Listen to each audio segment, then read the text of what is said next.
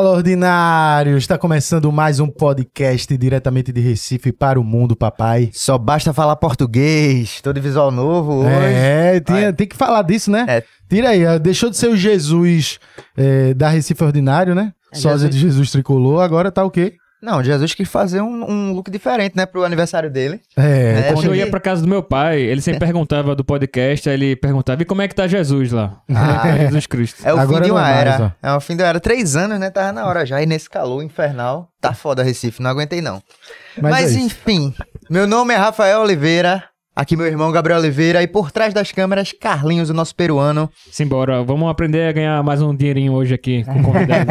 Ensinar Vamos os toques nessa. pra gente. Ó, nesse. Estamos no clima, chegando no finalzinho aí do ano. Últimos podcasts, a gente vai fazer um ainda semana que vem pra finalizar. Mas hoje a gente vai conversar com o maior influenciador de franquias do Brasil. Você que tem um negócio, uma marca, uma empresa. Chegou a hora de você aprender aqui que isso aqui é uma aula.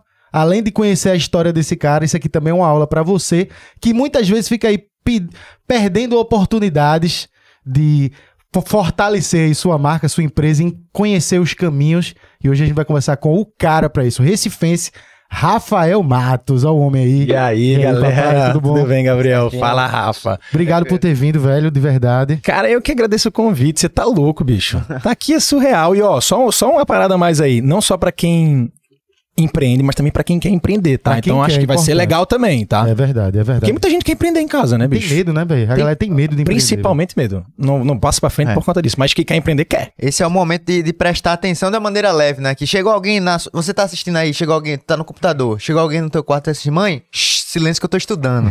Agora é boa, estudo. boa, boa, boa, boa, boa. Mas obrigado. Vamos começar esse papo aqui, mas antes a gente tem que agradecer os nossos patrocinadores. E, claro que a gente não pode deixar de agradecer a Volts Motors. Você que não conhece a Volts, motos elétricas de uma empresa 100% pernambucana pra você, que já tá cansado de gastar dinheiro com gasolina. E agora, pai, carrega a tua moto que nem um celular, velho. Carrega na tomada, papai. E falando em celular, ela é toda integrada no celular. Então você desliga até sua moto por ele. Ah, por acaso roubaram tua moto, tu desliga à distância, papai. É tudo muito autom automizado, tu consegue colocar música. Menina, a moto é um caixinha de som ambulante. Vale muito a pena você conhecer, tem vários modelos pra você e o QR Code tá na tela da Volts, que é uma empresa que tá aqui, ó, valorizando. Você tá valorizando a Recife Ordinário, tá apoiando a Recife Ordinário? Véi, a gente só tem a agradecer. Então, aponta teu celular aí pro QR Code que tá na tela, que tu vai direto pro site, ou se você estiver assistindo já pelo celular, vai no link da descrição aí, na bio, que quando tu clicar vai direto pro site, beleza? Valeu, Volts, tamo junto. É isso aí, agradecer também a Esportes da Sorte, que tá sempre com a gente. Como eu tinha falado, né? Tava na época de Copa do Mundo, consegui ganhar um dinheirinho. Agora tá nesse período aí. Ah, Os, jo- os jogos voltaram, né? Pra quem acompanha futebol, tá lá na Europa, já tá voltando e tudo mais. Porém, não tem só essa, né? Não tem só essa ideia. Tem o cassino e os games, né? Também, pra você quiser ganhar um dinheirinho. Eu gosto do jogo da mina, é o campo minado, né? Sim, Aí você sim. vai fazendo. Quando você. O que não é a bomba, você vai multiplicando o valor, né? Então você Aham. sabe a hora de, de parar, de voltar. Eu comecei, eu botei 10 contas, assim. Você consegue subir pro, pra 40, 50 rapidinho. É só você saber não gastar tanto. E de Dá pra dois em fazer dois. renda extra pra caramba, né? Dá pra É, fazer renda e o cara extra. começa, o cara pode botar a partir de um real, né? O cara vai de um, multiplica de um pra quatro, aí vai de pouquinho em pouquinho, tá bom. ligado? Então já vai aí, ó, no link, tá no link, tem aqui o QR Code também. É só ir lá no Esporte da Sorte, fazer tua conta e aproveitar, né? Aproveitar, É isso aí. brincar um pouquinho. Também agradecer a Pipoca Box, nossa parceira desde o início da Recife Ordinária aí com a gente, todo lugar. Ela que é a parceira de todo Recifense, te- seja no ônibus, no trabalho, antes do almoço, ali o cara vai dar aquela enrolada, comer uma pipoquinha box. Tá com a galera em todo lugar, tem vários sabores pra você e inclusive os especiais que é pra galera, pra cinema. Já tá lá na embalagem, É. cinema. Pra Exato. você assistir aí a de chocolate, tem a de paçoca, velho. É a Pipoca Box, é a nossa parceira de muito tempo, todo mundo conhece, não precisa nem explicar, porque a Box é clássica aqui, uma empresa pernambucana É e todo mundo conhece. Obrigado, Box, o QR Code também tá na tela. E Vamos. é isso, Rafa. Vamos começar. Ah, não, mas antes. Tá cheio de patrocinador, hein, cara? Tá bom, É, hein? tá O dinheiro bom. tá entrando aqui, hein? Ainda bem.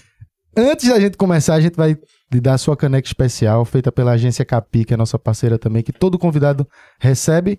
Tchan! Ah, cara, que massa, meu. Uma arte especial. E do nosso artista tá ali, ó, Tiago Artes. Da agência Porra, Capi. Tiagão, parabéns, cara. Se você quiser dar o Que upgrade na sua imagem bacana, viu, velho? Olha, Olha, também tá na tela o arroba. Olha aí, pro pessoal gostei. ver. Eu achava que o R aqui era do Rafael, mas tô, tô, tô achava que esse era o especial, mas obrigado, que arte bonita, viu? Parabéns pro trabalho, velho. Rafa, vê só. Pode chamar de Rafa? Claro, meu irmão. Eu tenho dois, né? Rafa e é, Rafa, Rafa e hoje Rafa. aqui. Né? Vê, já vou começar logo de cara. Tem 33 anos, maior influenciador de franquias do Brasil. E eu já vou começar fazendo aquela pergunta que você nunca respondeu. O que é uma franquia? eu não ia fazer essa não, mas como a gente começou falando É, isso antes, eu fiz é. agora eu quero saber. Oh, eu respondo isso aí todo dia, pelo menos umas 30 vezes, né? Não, tô brincando. Mas é importante até, como tu falou no início, a galera muitas vezes quer empreender, não sabe nem pra onde começar, pra que caminho ir. Total. E tipo, uma franquia, muita gente fala, ah, franquia é... é- Vou trabalhar pros outros. Falou em franquia, o cara pensa... Nossa, Já vi gente Também, também, é verdade. Tem essas crenças aí. Mas vamos lá. A gente, a gente sabe que a franquia, quando a gente olha na, pra rua, a gente vê uma McDonald's numa esquina, outra no outro shopping, e a gente, como consumidor, não vê diferença, né? É uma coisa só. Mas por trás de uma loja tem um franqueado que faz uma gestão que é diferente do outro, e que tem uma franqueadora que toma conta de todo o desenvolvimento de produto, toma conta da marca, toma conta dos padrões para que os franqueados consigam replicar. Então, resumindo de forma muito assim, simplificada, franquia, cara, é uma forma de você botar na mão de alguém que não quer empreender fazendo algo do zero, montando uma marca do zero, desenvolvendo um produto do zero, deixando algo mais pronto possível para alguém poder empreender com menos risco. Então, cara, franquia é isso. E para quem tem um negócio, para quem tem um negócio e quer crescer, franquia é uma ótima opção para você crescer com capital de terceiros. Porque quando você monta uma franquia e esse franqueado ele abre a unidade da sua marca numa outra cidade, não é você que está investindo, é o cara que está investindo. Então é uma forma de você crescer, distribuir teu produto, tua marca, aumentar a capilaridade, é, enfim, ter uma estrutura mais pesada, sem ter também esse risco de estar investindo em cada unidade da- dessas. É, e, e, cara, e, e podendo ampliar os teus, os teus resultados. Então, simplificando, é isso. E sabe qual foi a primeira? Eu, eu costumo falar isso na minha palestra, a galera fica assim, surpresa pra caralho. Qual foi o primeiro grande sistema de franquias do mundo? Eu penso em McDonald's. É, né? Tu assistiu o filme lá, o Fome de Poder? Aquele filme lá do. Não. Cara, aquele filme é muito massa, velho. Fome de poder. Fome de Poder conta a história da Mac, pô. Ah, é? Ah, É, não, não, eu não vi não, cheguei a ver. Tu conhece, Carlinhos? Tu quer a enciclopédia Fome de Poder? Não cheguei a assistir não. É, eu vi esse filme com o Michael Keaton, né? O que fez o Batman.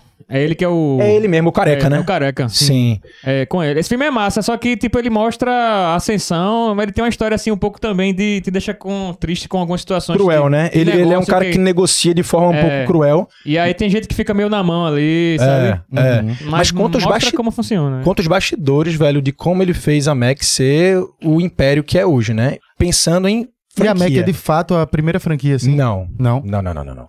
Na verdade, é a primeira grande franquia conhecida, mas eu quero quebrar um pouco esse paradigma e, e apresentar pro pessoal o conceito de que a Igreja Católica sempre foi a franquia. Porra, vai- faz todo sentido. Pensa velho. bem. Faz todo sentido, velho. Porque lá atrás, há sei lá quantos anos atrás, quantos anos será que existe a Igreja Católica? Porra, de pelo menos aí... Nossa enciclopédia humana aí. Ah, É, não sei. Não, não dizer precisamente não, mas tem que tomar em conta como... Religião é tão fraca, não, mas né? aí é que tá, se a igreja católica veio, é, é, veio pós-cristianismo, é. pós- pós-cristianismo... Tem pelo menos mil anos aí Tem pelo menos uns dois mil anos aí, Pronto, né? dois, dois exato não é não, mas é um pouquinho mais pra frente. Acho Não, mas 300 não é dois, não, acho que é menos, mas deve É. ser mil e, sei lá, deve ter pelo menos uns 1.500 anos, pelo menos. É. Bota aí, bota então 1500 anos. Com- Lá atrás, cara, eles precisavam crescer por conta do poder, né? Precisavam ter quanto mais poder na época ali, melhor. Eles precisavam crescer e padronizar tudo que eles faziam. Então foi daí que surgiu o quê? O documento padrão oficial da igreja que todo mundo que pegasse que e cuidasse aquilo, da né? igreja tivesse que seguir aquilo. Que documento é esse? É a Bíblia, né? É a Ah, sim, Bíblia, a pô, é a Bíblia. Bíblia. Né? E o que, que acontece nas franquias? Toda franquia tem um- uma própria, sua própria Bíblia. São os manuais Uhum. né, que fazem com que aquele franqueado, quando pega um negócio, descreve o negócio ali como um todo. Outra coisa, projeto arquitetônico. Para você montar uma igreja, você, você tem um padrão de projeto. Aham. Não, é, não é qualquer projeto. Existe a sede. Lá no Vaticano, existe os royalties são cobrados, porque em toda franquia tem o royalties, que é aquele aquele, aquele pagamento ali que o franqueado faz para a franqueadora por estar usando aquela marca, marca, e tal. né? Então, Não. o dízimo. Então, cara, quando a gente começa a fazer essa associação, a gente percebe que a igreja foi a primeira grande entidade, Que massa, sistema aí é massa, e franquia. Porque cresceu de forma padronizada. Tinha padronizada. Se parado for pra pensar nisso, velho. Missa acontece sempre no mesmo horário, são os mesmos dias, em qualquer lugar do mundo, cara. O ritual, são os rituais lá iguais. Tem uma pessoa que toca a paróquia, que é o padre, tem os bispos que ficam supervisionando. Então, uma estrutura de franquia é muito Aham. similar a uma estrutura de, de uma- da igreja católica, né, Caralho. velho? E tu falou, é, tudo padronizado. Sim. Isso na, na questão da indústria do- de alimentos. Pronto, a McDonald's. Isso deve Sim. dar um trabalho da porra pra você conseguir passar. Eu não digo a Mac porque já é uma estrutura muito grande, mas eu, eu abri uma, uma empresa aqui, uma pizzaria em Recife. Aí Perfeito. Vou colocar franquia. Velho, como é que eu vou trazer eh, o meu, o meu material? Porque até o material tem que ser o mesmo, né? Tem que estar tudo da mesma forma. Porque senão o cara vai num e no outro sente um, um sabor diferente, uma pegada diferente e não fica com a sensação de que é a mesma empresa. É isso, é isso. O grande desafio para quem tem um negócio hoje, um negócio só, e quer escalar, quer botar a franquia para rodar, abrir 5, 10 unidades, é esse. É você criar os padrões de procedimentos que vão ser replicados, e não só por questão de fornecedor, porque fornecedor é mais fácil. Porque, por exemplo, pizza, ah, tu pega a mussarela, já entra com o fornecedor e fala, ó, o fornecedor de mussarela é esse pro teu franqueado. A embalagem, você mesmo produz a embalagem de caixa de pizza e manda pro franqueado essa embalagem. Então isso é fácil. Questão mais difícil é replicar a, a, a, a gestão interna, a operação, a mão de obra. Então, pra isso tem que ter treinamento, aí tem onde tem os manuais. Então, cara, tem os bastidores ali que é bem desafiador de você gerir um negócio grande, porque é muito fácil você gerir um negócio de uma unidade. É. O dono tá ali, tá vendo todo o negócio errado, ele, tá, ele, ele mesmo tá ali muitas vezes mexendo, resolvendo. Agora, bota 10 desse pra rodar. É, outro bicho. Em outro lugar, local. Em outro local, Não tem exatamente. controle, velho. Muitas vezes é um outro, um começa no shopping, vai pra rua, aí tem delivery, aí, porra, é muito complexo. O, eu até ia. Eu quero fazer uma pergunta relacionada a, a McDonald's, que tu citou assim, mas é só porque a gente pega como referência, né? Que é grande, mas assim, eu, eu tenho, tendo uma empresa média e, e quero construir, sei lá, talvez a minha primeira franquia. Começar Sim. a escalar. É, tem, existem empresas que você tem mais liberdade para para não ser uma franquia exatamente igual, tipo, o nível de padronização deve, de- deve ser diferente para cada empresa. né? Boa, tô entendendo a tua pergunta. Ótima pergunta. E sim, há flexibilidade, há abertura, há brecha para você ir se moldando de acordo com o consumo. Falando da Mac, a gente tá falando muito da Mac aqui. Sabe quem foi que inventou o Big Mac? Quem? Foi um franqueado da McDonald's, um franqueado lá da PQP, agora eu não sei exatamente de onde era, acho que era Massachusetts, enfim, depois que a Mac já tava com 10 anos de funcionamento, teve um doido que fez, peraí, dá pra fazer um sanduíche diferente. Uhum. O cara foi lá, inventou e tal, não sei o quê, botou pra rodar. A Mac viu que era um negócio que tava bombando na cidade dele e levou pra todo mundo. Mac Lanche Feliz, era a franqueada da Guatemala. Uma franqueada da Caramba, Guatemala Caramba, que só vendia na época batata, milkshake e, e, vem um sanduíche. E vem um brinquedo, né? Aí ela fez, caramba, eu tenho- como é que eu posso fazer com que as crianças venham pra cá? Porque uma criança quando vem, traz uma família, o ticket médio aumenta, a gente consegue atrair outros públicos. Vou botar um brinquedinho aqui no meio do, no meio do negócio. Não era nem uma box na época, era só um brinquedo na bandeja. E aí começou a bombar. E aí daí a Mac de novo viu e fez, caramba, que legal. Vamos botar um brinquedo, vamos botar uma box, vamos chamar de Happy Meal, no caso aqui do Brasil, Mac Lanche Feliz, e agora vamos levar pro Brasil pro mundo inteiro. E o quiosque da Mac, que vende sorvete, quem inventou foi uma brasileira. Caramba, sério. foi, velho. Foi, de Curitiba. Uma franqueada de Curitiba e tal. Então, assim, dá pra você, sim, é, criar esses, vamos dizer assim, sair um pouco do padrão pra você se adaptar melhor aos mercados. E isso, falando da Mac de novo, Mac, a Mac da China vende produtos diferentes da Mac da Austrália, que vende produtos diferentes da Mac em qualquer lugar. Sim, sim. E a Mac da Avenida Paulista mudou o nome pra Mac, pô. É, Foi. Tem Foi. adaptação mais foda que essa? é isso é foda. É E foda. assim, é- esse ponto que tu tr- trouxe é interessante porque a gente fala sempre de padronização da McDonald's, né? Assim, quando vai falar. E é porque as pessoas levam muito no pé da letra, né? E justamente, tipo, a, a Mac, ela pode ser um exemplo de padronização, mas não quer dizer que ela não tenha modificações Isso. ao redor da- de, de onde ela tiver, né? Mas isso vai E- muito da empresa, né? Que te- vai dar essa Vai muito da É. empresa, mas a Mac é uma empresa foda, velho. Porque ela percebeu que ela é gigante e ela entendeu que ela precisa, pra continuar se comunicando com o consumidor hoje em dia, ela precisa estar mais local. Por exemplo, vocês já foram pra Gramado, tava em Gramado agora semana retrasada. A Mac de Gramado é linda, velho. Ah, É uma Mac diferente, é uma Mac que a fachada assim é- é uma casa torta. Que Entendi. tudo a ver com Gramado, sacou? Mas me diz uma coisa, não sei se eu estou errado, se eu estiver errado você me corrija, mas quando se fala em padronização da Mac, eu acho que realmente é interessante é você ver que a- eu vejo muita gente falando, pô, Mac tem a- no mundo inteiro, e se tu pedir um Big Mac em Recife ou pedir na Guatemala, Sim. ele vai ser o mesmo É sabor, exatamente. é verdade. É, essa, isso aí é, isso aí que é, um- é um- uma parada foda, velho. É. Isso é foda, porque isso envolve logística, isso envolve treinamento, isso envolve os manuais, isso envolve tudo. Agora, mais uma vez, a MEC, a gente já tá fazendo propaganda da MEC aqui pra caramba. É. Mas assim, a, a MEC é escola pra tudo, porque se você para pensar, ela é uma empresa de. é, ela é amiga do primeiro emprego, pô. De todo, todo lugar do mundo, a MEC é reconhecida como ser amiga do primeiro emprego. O cara que não tem conhecimento técnico de nada, o cara não tem formação de nada, o cara entra numa MEC, o cara consegue fazer o trabalho dele. Por quê? Porque a MEC criou um sistema de franquia tão foda que não depende de mão de obra.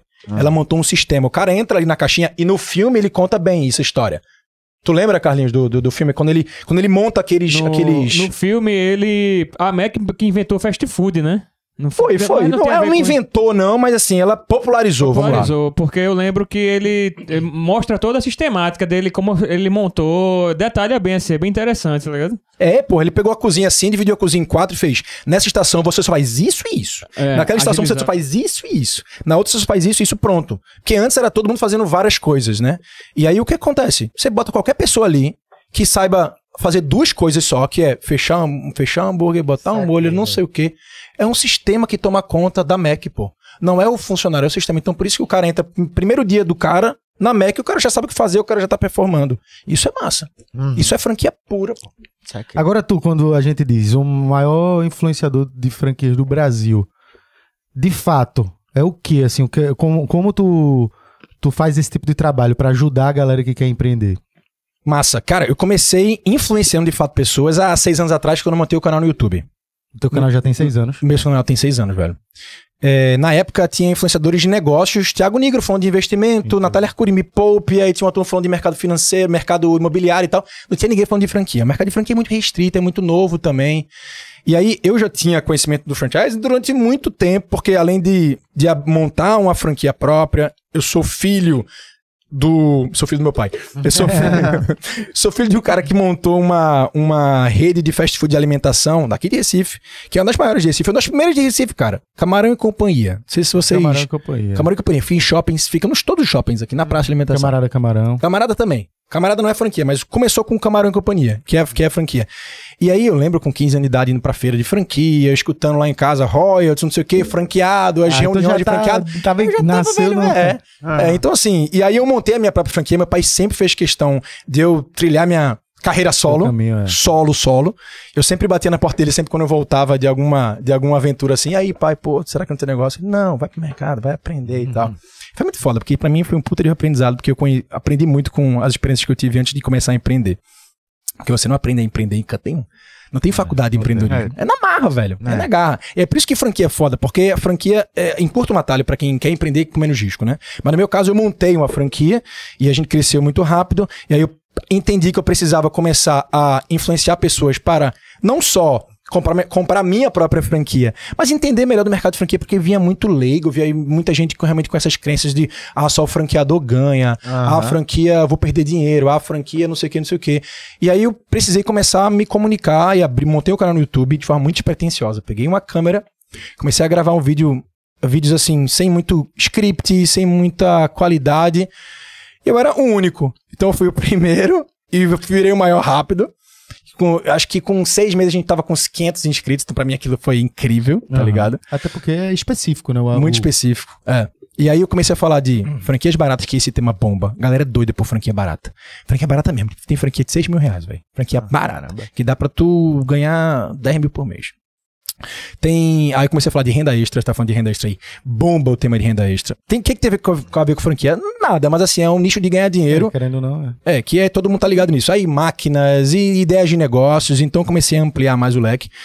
E rapidinho a gente já pegou a primeira placa do YouTube, dos 100 mil. Hoje, depois de seis anos, são 300 e poucos mil inscritos no YouTube. A gente montou um podcast que é o maior podcast de franquias, também específico para franquia.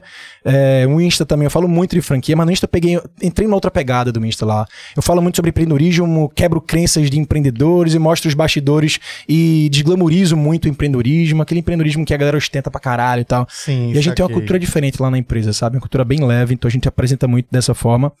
E assim, essa é a minha pegada de influência, né? A minha pegada de comunicação pra fora. Agora eu fiquei curioso pra saber qual foi essa tua primeira franquia que tu abriu. A Premia Pão, que, Premia Pão. Premia Pão, que inclusive é a única empresa recifense a participar do Shark Tank, né? Que Sim, o Shark Tank. Que, é o aquele programa, programa. é americano, né? é americano, mas é, eles, a Sony Brasil contratou os direitos e aí roda aqui já fazem uns cinco anos. A gente participou da terceira temporada do Shark. Terceira Foi- temporada, tu participou. Foi, foi bem doideira. No, no podcast com o Thiago Nigro, é, que eu fiz há dois anos atrás, esse foi o principal tema, assim. Aí é, ele ficou muito curioso pra saber dos bastidores. Eu assinei um contrato dessa grossura que eu não parei pra ler.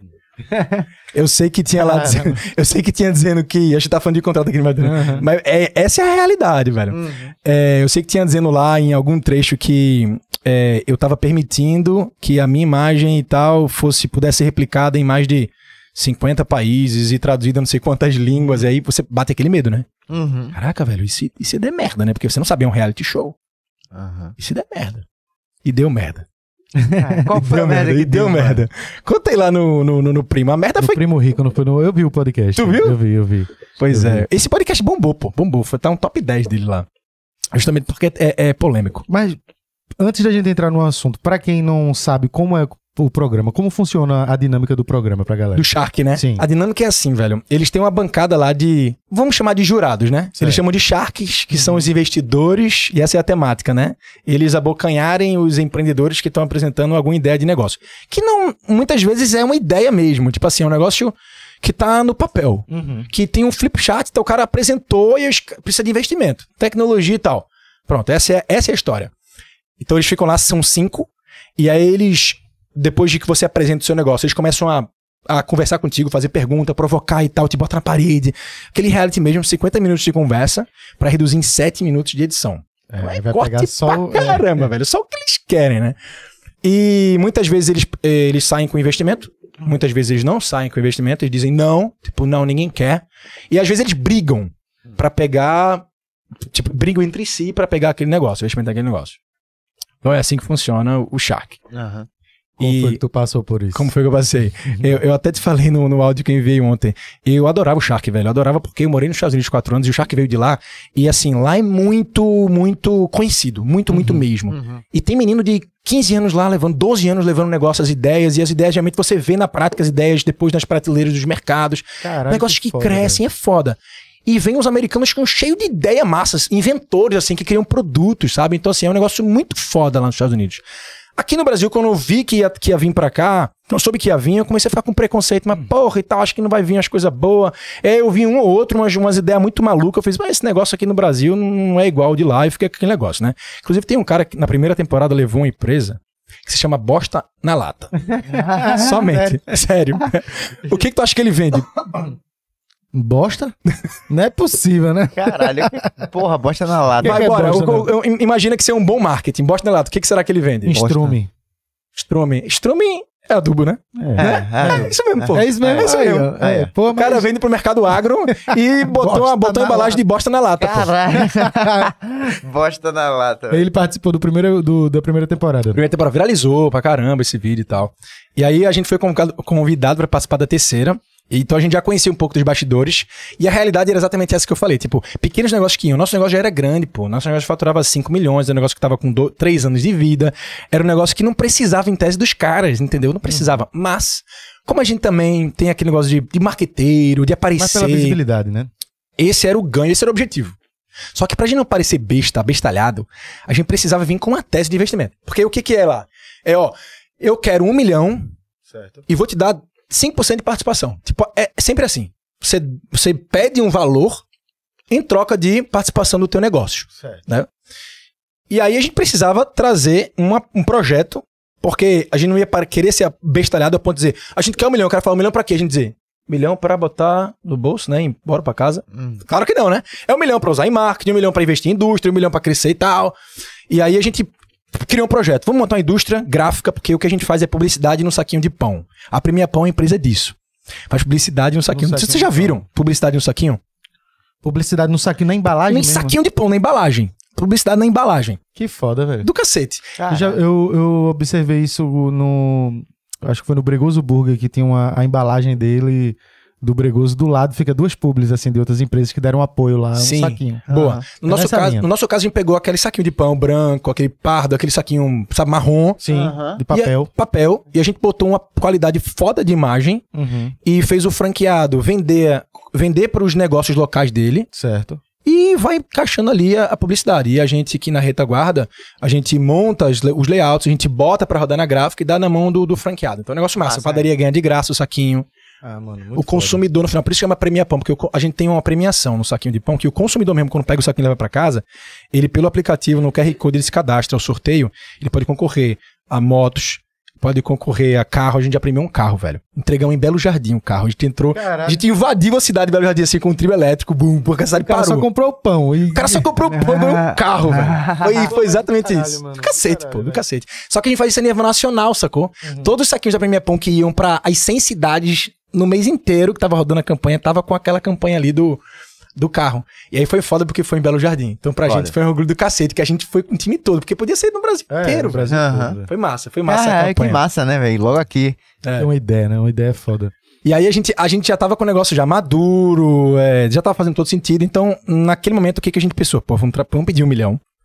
Pra gente, com 5% de participação, ou seja, o valuation, se você fizer o cálculo, multiplicar o quanto vale 5% por um milhão, dá 20 milhões. Era um negócio, nosso negócio valia 20 milhões naquele momento. A gente fez os cálculos lá com contabilidade, com os contadores, com os assessores, e a gente trouxe isso para. Foi um dos maiores valuations da história do Shark. Ou seja, a maioria das empresas que vem realmente vem no nível muito ideia. E, a Primário, gente sabia, e a gente sabia que os caras não tinham essa, essa capacidade toda, porque os caras investem 100, 200, 300 para diluir mais o investimento. Então era um investimento pesado. E aí, para não parecer besta, a gente precisava de um projeto bom, e o que a gente queria era um não. Era não, não, não, não, não, mas a gente queria um não do tipo assim: porra, teu negócio é massa, mas não faz sentido para mim agora, ou não quero investir esse dinheiro todo, mas vai com tudo que vai ser sucesso. A gente queria essa resposta. O marketing, a mídia e sucesso para casa. Entender a ideia. Aí, meu irmão, a gente foi.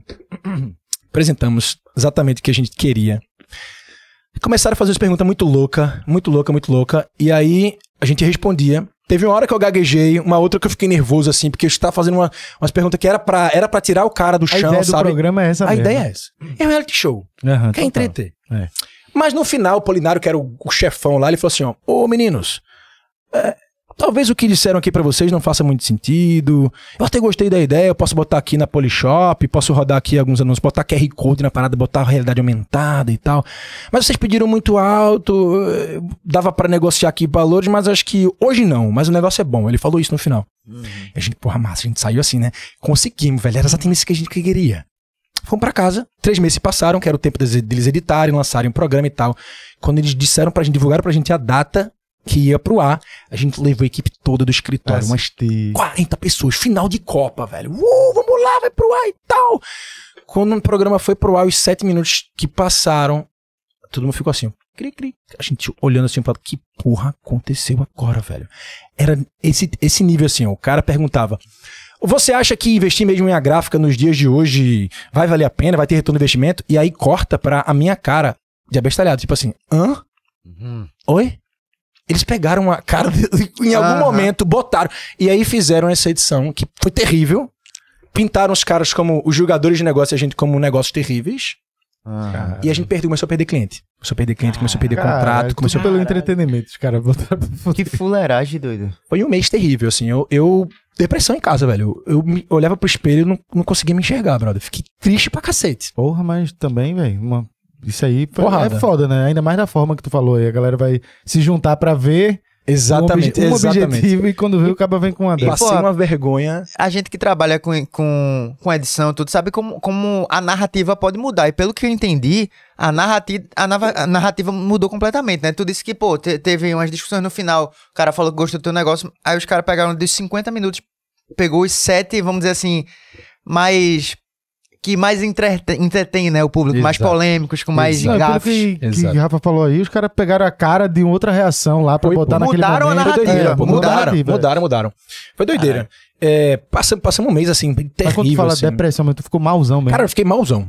Fiquei malzão. Malzão, né? E, e não só por vários motivos, mas também Eu entendi a galera aí na porque- internet. Eu entendi porque tu perguntou o negócio Quando o do Carlinhos contrato fala, eu fico de- olhando pra vocês. Eu, É, às vezes eu me é, pergunto, é, meu caralho, onde é que tá é, essa porra? Quando tu falou aqui no início do- sobre o contrato de imagem, assim, né? Agora que o cara pensa duas vezes, né? É, Tá vendo? Esse- é. Cuidado aí.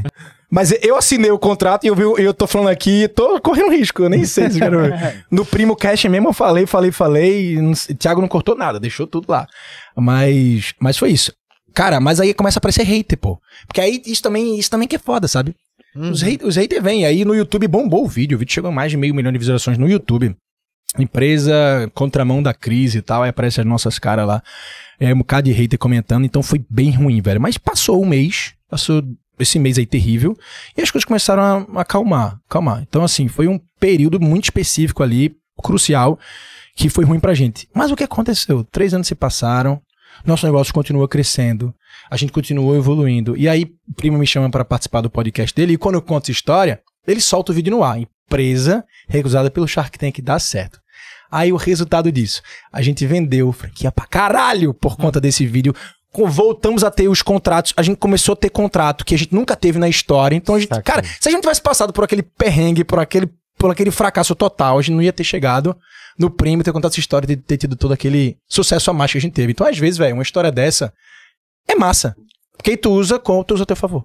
Total. Foi o que aconteceu com a gente. Principalmente a mentalidade, né, velho? Se, pô, imagino que deve ter ficado tristão, mas depois tu, tu mesmo saber que aquilo ali era parte de uma narrativa editada e não que era verdade da Sim. parada que tu acreditava, Não, né? total, total. Tipo, eu sabia da realidade. E a gente sabia da realidade. Mas às vezes você fica. Sei lá, velho. Você acaba acreditando, você fica é, vislumbrando com você fica vislumbrando, você fica. É, não é que você acaba acreditando, mas, mas aquilo te. Aquilo te estremece de alguma forma. É, te machuca, né? velho? machuca, Tem machuca. os haters também que na internet. Fica a superação É aí também, né? Total. Querendo ou não. Total. Tá vendo E, meu, a direitinho? Minha, dia- voz, minha voz tá te incomodando. Não, não, não, não. Tá Tô, tô, tô, tô, tô te vendo É, bem. porque quando- como a gente tá conversando aqui, É, eu tô uma muito voz preso. no fone e a gente... É, vocês devem estar acostumados já, É, porque já vocês não- sempre fazem Não, isso. eu já perdi as contas de quantos convidados já sentaram aqui que do nada Carlinho fala alguma coisa, o cara não sabe de onde fica, né? Um uma cara de susto. susto da porra. Porque é a primeira vez que, que a gente faz interação, mas eu acho massa essa interação aqui. Mas, mas fica assim de, de aprendizado, superação.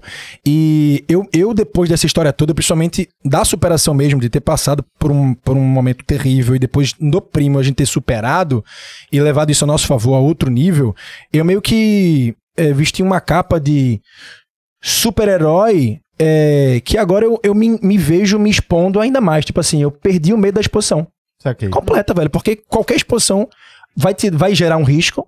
Sempre o risco, às vezes, muito positivo, às vezes muito negativo, né? Porque empreender. A gente vai falar de empreender, né? Uhum. Empreender é risco. Pode dar muito certo, pode dar muito errado. Ah, bicho, às vezes o muito errado te leva pra um lugar que você, na hora, você não acha que, que, que, que é o lugar certo, mas você chega, velho. Você chega. O muito errado, ele vai te levar para um, vai te conduzir pra um lugar que é de aprendizagem.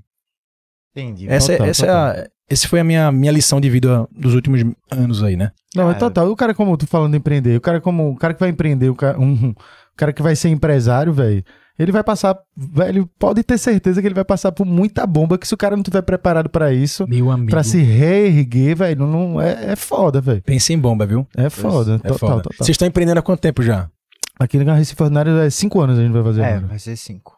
E antes, então, não era empreendedorismo, era hobby. Porque, pô, vocês estão vocês estão no mercado É, não. há tempão já, né? É, porque a gente, é, a gente veio no YouTube, no Sim. canal Putz Véi, fazia vídeos, que foi até a gente tá falando aqui antes, né, de Whindersson, fazia paródia. Naquela época, vocês se, vocês se enxergavam como empreendedores? Não, Não. Artistas. Não. É, artistas, só. Eu acho que a parada foi começar, até pela, até pela questão de você deixar as coisas mais alinhadinhas, assim, agora eu vou ganhar dinheiro, agora Sim. eu vou buscar isso.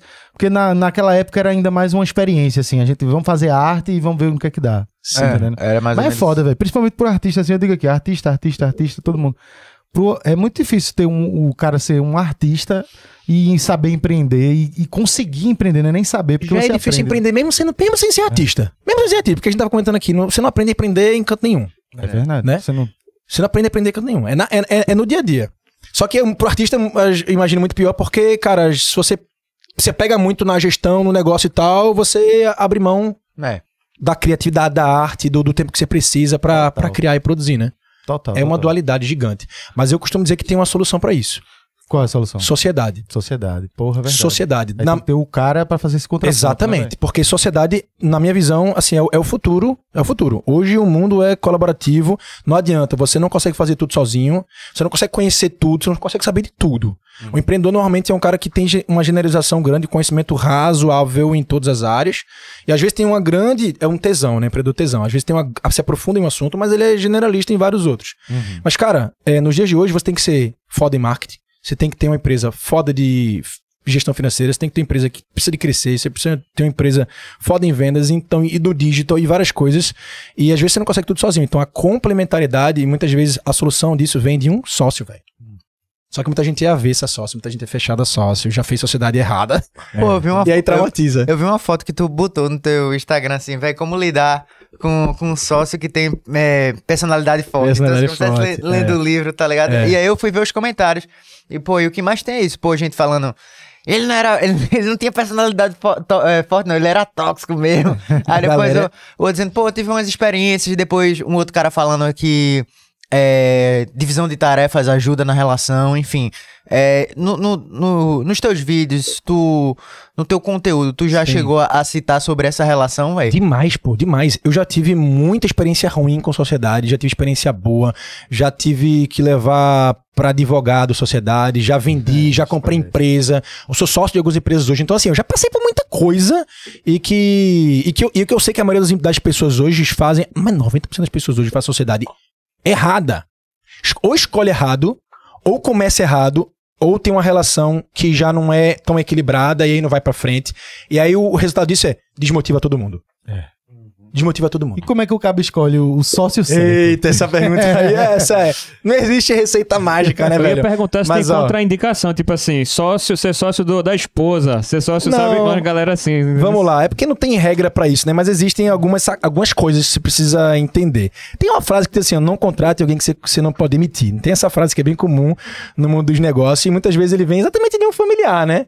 Vai às vezes botar alguém pra dentro da empresa ou como sócio contratar porque conhece, confia e tal, mas, meu irmão. Se esse negócio, se, se não der certo, se não perfumar, se essa pessoa, não, se a relação não der pra frente, tu, tá- tu vai estar disposto a demitir, às vezes tua sogra, teu cunhado, tá ligado? Então é melhor nem botar pra dentro. Então começa por aí. Mas já vi muita sociedade de casamento dar certo. Já vi dar errado, e dá muito errado, porque quebra tudo, né? Sai Aham. tudo. Agora, eu acredito que existem três tipos de, de, de, de, de níveis de sócio. Todo, toda empresa que tem que crescer precisa de sociedade, ponto. Então, vocês estão assistindo a gente de casa. Ou você quer empreender, ou você que já empreende e haver sociedade, esqueça, porque você vai precisar se abrir um dia para isso. Ou porque você vai precisar de um sócio estratégico, que eu chamo, que é aquele sócio que vai te complementar em alguma coisa que você não é bom. É alguém que vai vir. E hoje em dia se fala muito de media for equity, né? Você trocar os influenciadores, nós. Eu faço isso. Eu hoje tenho empresas que me abordam, eu quero que seja meu sócio. Smart Money. Eu não quero que você bote dinheiro, eu quero que você bote só a imagem, porque pra mim é relevante pra caralho ter tua imagem no meu negócio. Fala, beleza, então, 20% de participação no negócio e a gente faz isso aqui, isso aqui, isso aqui. Então eu tô virando estratégico pra eles. Uhum. E, e vice-versa. Às vezes a estratégia vem de um cara de imagem, às vezes a estratégia vem de um cara que é muito bom é, em marketing, às vezes vem um cara que é muito bom do jurídico, enfim. Então, o sócio estratégico. Tem outra camada de sócio que é o sócio financeiro.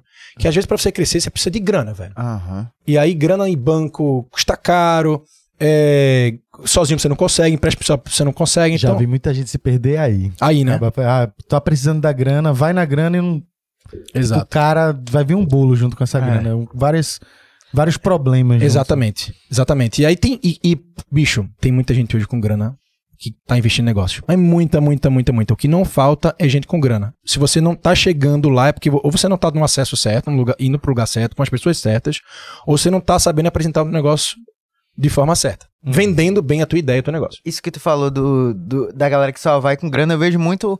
É, é diferente do que tu fala, de procurar realmente um cara no mercado pra ser sócio. Às vezes, às vezes, tipo, tem uma empresa pequena, tá sem grana, aí a, a, a- tia ou um amigo tem grana e bota como se fosse, como se fosse justamente esse Isso. sócio financeiro, mas, pô, Isso. sem visão Por nenhuma. pura conveniência, né? Exatamente. E às vezes não é nem o financeiro, às vezes é pega um amigo e bora junto aqui fazer esse negócio, bora, haha, meio a meio. É, é assim que começa o meio de negócio, pô. Meio a meio, tu meio, eu meio. Eu boto cinco, tu bota cinco, a gente lá se vira.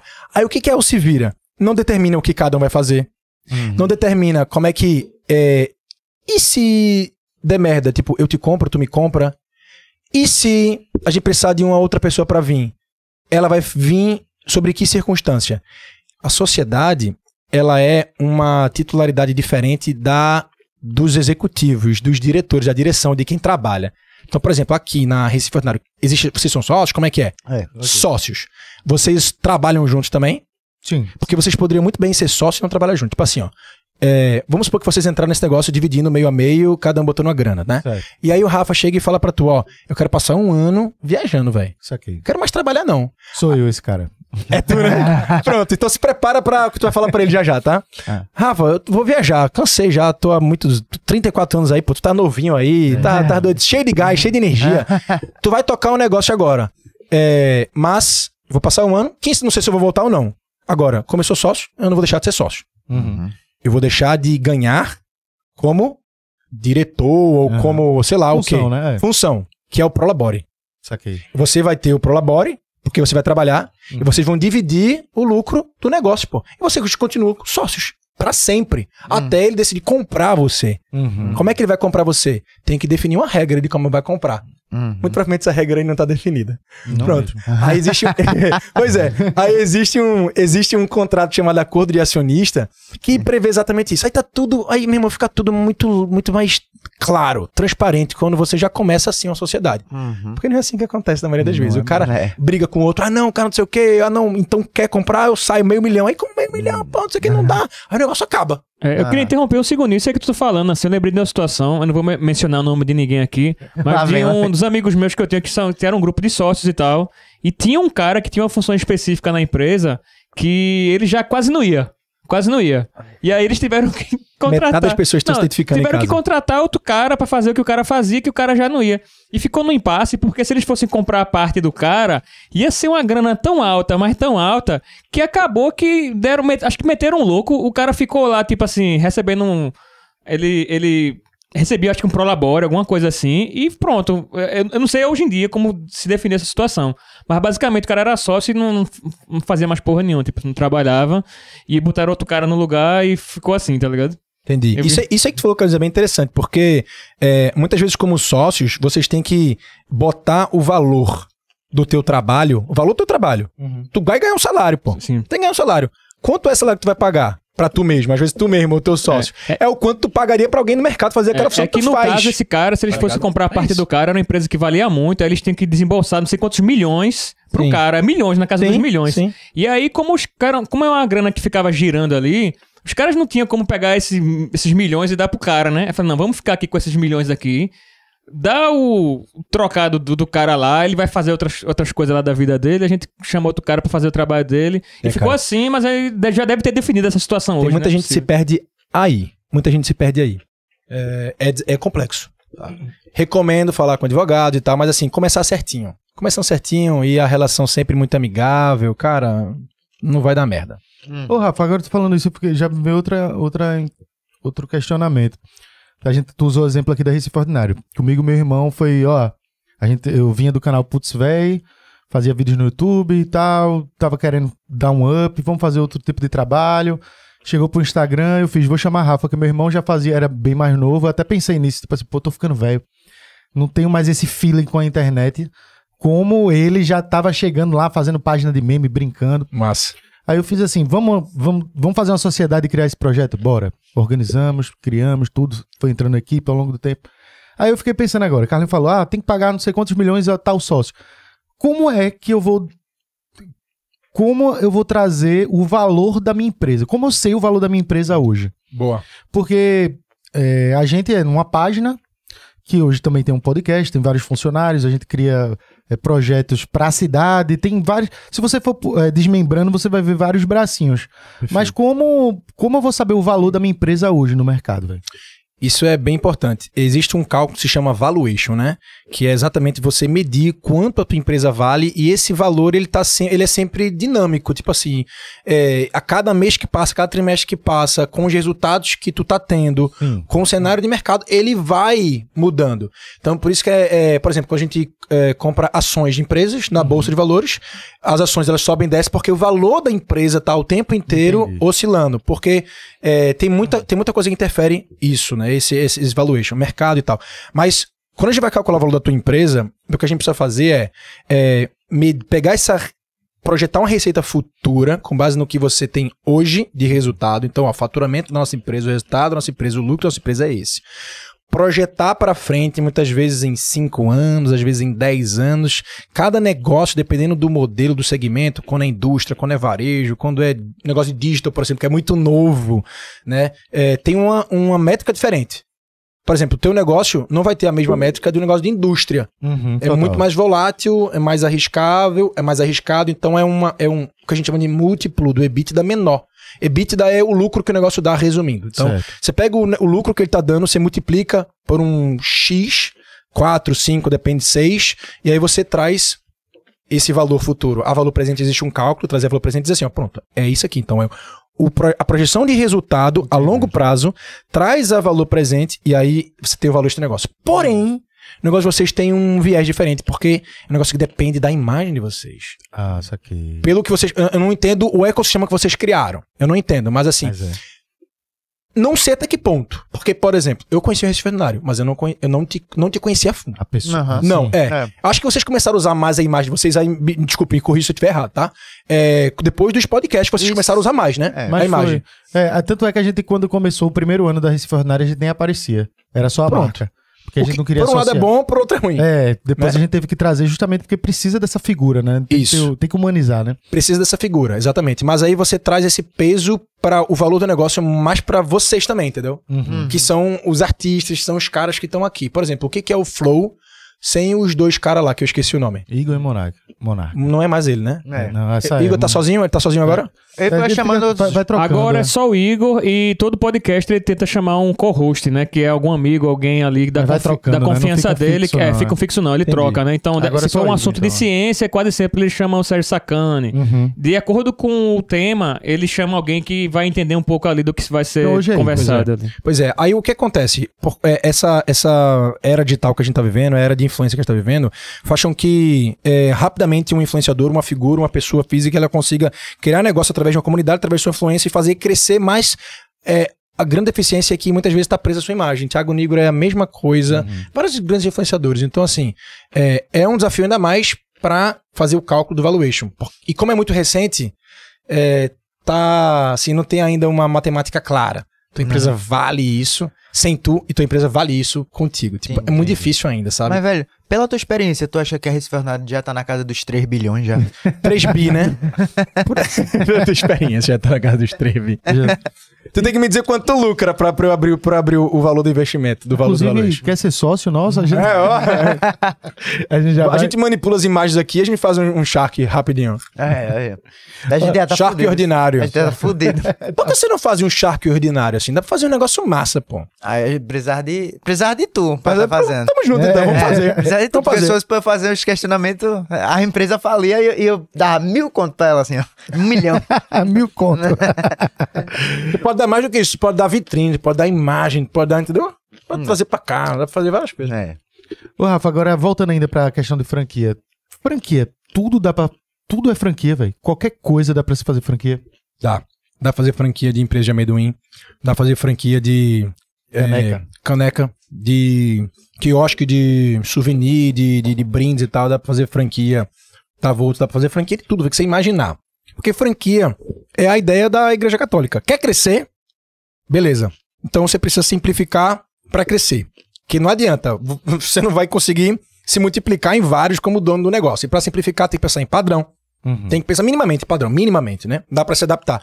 Tem que pensar minimamente padrão, dá pra pensar mini- minimamente nesses manuais, dá, tem que pensar em treinar as pessoas que vão executar lá na ponta, e tudo, tudo isso é franquia. Você não precisa ter o, o franqueado na ponta, mas você precisa nascer com essa visão de franquia. Então, por exemplo, Starbucks. Starbucks nos Estados Unidos, elas têm, sei lá, milho- milhares de unidades de lojas de Starbucks. Nenhuma é franquia. Todas unidades próprias, mas aproveitaram, sabe assim, tem, tem DNA de franquia ali, porque tem essa questão de replicar padrão. Outback. Outback não é franquia, pô, vocês sabiam Pô, disso? eu pensei que era, velho. Não é franquia? Outback não é franquia. É um modelo que eles chamam de sócio-operador. A matriz, ela investe na loja, bota, muitas vezes é um garçom que cresceu lá de dentro e tal, pra virar o sócio-operador da unidade, tem 20% de participação ali, tem o contrato à parte, e o cara toca como dono, mas tem 20%. É, e a um- franqueadora tem o restante. Uma dúvida, puxando dentro desse assunto aí. É, tu tá falando que tudo pode ser franquia. E eu fiquei lembrando aqui que eu trabalhei nas duas maiores livrarias aqui do Brasil, que foram a livraria é, Saraiva e Cultura, né? Sim. E aí, eu não sei se tu tá ligado no histórico, né? Que aqui em Recife mesmo já fechou todas as unidades. Sim. E a Tem a, cultura. a leitura hoje em dia que tá. É, a- assumiu aqui. Por que, que eu tô falando isso? Porque a, a cultura, que já foi uma das maiores, junto com a Saraiva, hoje, hoje no dia de hoje, acho que ela tem só umas três unidades no, no Brasil todo. E ela era esse esquema, era o dono tentando, né, pegar aí a- o Brasil inteiro, né, colocando as lojas e tal. E aí teve um, um ápice e essa queda, né? Eu acho que deve ter muito a ver com a Amazon, a questão dos preços também. Tu conseguia Ah, total. O mercado mudou, é, né? tu conseguia livros mais bicho. baratos e, e Uhum. era muito comum. Eu trabalhava lá, o pessoal pedia livro que não tinha e tinha que encomendar. Então, esperar por esperar, o cara compra, chega em casa, não tem que sair de casa pra ir pro, pra livraria. Enfim, eu tô trazendo só uma, um dos motivos, porque deve ter mais coisa aí. Mas, enfim, a questão é: você acha que se, se eles seguissem por esse caminho de franquias, teria sido, teria sido menos danoso, teria Não, sido melhor pra esse não- tipo de formato? Não, não, porque o erro ali, não, na verdade, não é o erro, né? O problema que aconteceu no mercado de livraria não foi o, o- a estratégia de crescimento.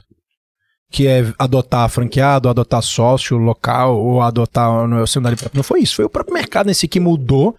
Eles não conseguiram, cara, se, não conseguiram se encaixar. Era inevitável. Blockbuster, as locadoras. Foi inevitável. Não é porque era sócio, não é porque não era sócio. Entendi, é um entendi. mercado que mudou, pô. Aham. Não tinha nem muito o que fazer ali. Realmente. O mercado mudando assim. E muda o tempo todo, né, velho? O cara tem que inteiro, estar é preparado louco. pra isso. e né, principalmente hoje em dia, né? Cada ano que passa. Você vê, vocês lançaram isso aqui esse ano e eu tenho certeza que isso aqui foi, foi ultra relevante pra vocês, não foi? Um negócio que vocês demais. mudou do ano passado pra, pra esse ano, não mudou? Muda, Sim. muda. Olha só. Cada passo que a gente dá, assim, que o cara para, planeja, cria e executa, vai mudar, velho. Alguma coisa. Vocês seguem esse passo a passo? Para, se- senta, planeja, executa. Eu sigo. A gente faz assim, a gente executa, para, planeja, executa, para, planeja. É sério, a gente faz assim. E às vezes não, não, é, não é de propósito, não é porque é, é muito da minha cabeça. Eu, eu não sou um cara de planejar. E eu vejo que muitas vezes quando você planeja, é, você não consegue enxergar a realidade do, do campo de batalha, às vezes você tem que parar pra refazer, e aí é melhor vezes você fazer e depois mexer. Eu já eu tô sou assim. acostumado a planejar e não executar todo o plano. Mas o Isso cara, é- alguma coisa você é, mais, você é aquele cara mais de perfeccionista, né? É, eu vou Não é? tentando. É? isso. Eu, eu Cara, venho isso é tra- uma eu, venho, eu venho trabalhando até isso pra ser menos. Porque, ah, querendo ou não, atrapalha demais. Assim, muitas vezes você Porra, fica velho. preso ao teu plano, mas como tu falou aí, o mercado muda. Às vezes um, um, um dia muda tudo que tu vai fazer. Porra, tudo. E, é e, e se tu não tiver preparado pra, pô, e agora o plano B? Ou então, agora não, daqui a pouco, saber o time certo de você executar aquela parada faz toda a diferença, velho. Faz. A gente esse ano, a, a Gabi tá aqui, ela é testemunha. É, a gente tem, tem esse, esse lado de execução, execução, execução tão forte que. Muito doido. A gente fez uma reunião há dois meses atrás falou assim, ó. Galera, a gente botou todo mundo que tava. A galera que trabalha comigo na parte de, da minha marca pessoal. Porque a gente tem quatro empresas lá e a gente. A gente tem um time, um núcleo só da minha marca pessoal, que cuida assessoria, mídia social, conteúdo, tudo, é, produtos. E a gente chegou e fez: a gente tá fazendo alguma coisa grandiosa hoje? A conclusão foi: não, não estamos fazendo nada grandioso. A gente tá só cumprindo, tava assim, tabela. Saquei. Irmão, o que, que a gente pode fazer grandioso? Vamos fazer um evento foda em Recife. Bora fazer o maior evento de empreendedorismo em Recife. Botar players no palco, recifenses, pra gente explorar esse, esse lado recifense e tal, não sei o quê. Eu conheço todos os maiores empreendedores aqui que escalaram Brasil, mundo, que são daqui. Bora fazer esse evento. Agora a gente tem 25 dias pra fazer um evento em 25 dias. 25 dias.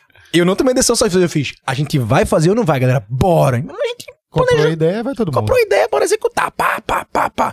Deu muita merda no dia. Muita merda. É, é o Scale Club, né? É o clube. Foi Scale massa, Club. foi massa, foi massa, velho. E, e com essa visão mesmo, porque eu já fui pra muito evento de empreendedorismo e eu sempre via o mesmo problema. Primeiro, a gente pagando pau pra palestrante fora. Uhum. E segundo, Muita gente foda aqui, velho. porra, Porra, parece que a galera esquece disso. né, esquece, pô. E muita marca foda também. É, muita Nasceu marca. aqui, pô. Vamos valorizar, tá no mundo inteiro, pô. Sobrancelha Design, o Açaí Concept, próprio Camarada. Tem muita marca, pô, que tava Tem lá no muita palco. mesmo. Muito foda. É, e marcas pequenas também, não só valorizei grandes, não. Tá? Botei docicleta no palco, eu botei o, o cara. A gente fez o cara chorar, botei o vendedor de brigadeiro de rua também, que é um cara que eu ajudei também, eu apoiei. Depois a gente pode contar essa história aqui. Que é massa. Botei no palco e tal. Então, a gente tem que valorizar do pequeno ao grande, pô. Porque o pequeno, a gente se conecta com ele e quem não empreende olha pra ele e fala. Ah, tô entendendo, é isso. Se conecta mais. O grande você se inspira, mas você não se conecta, você se inspira, né? É um negócio muito grande, Muito difícil de almejar. Exatamente. Mas quando você olha pra história dele, fala, porra, ele era uma cara igual a mim, né? Uhum. Dá pra começar aqui. Dá pra começar. É. Então é massa, porque aí a gente criou com esse contexto, né? Tipo assim, porra, eu vou, vou criar uma trilha de conteúdo que faz sentido do pequeno ao grande, ele enxergar essa trajetória, botar no palco os cases, cases, cases, porque evento de empreendedorismo, evento de forma geral, marketing digital, evento de influência, o que acontece?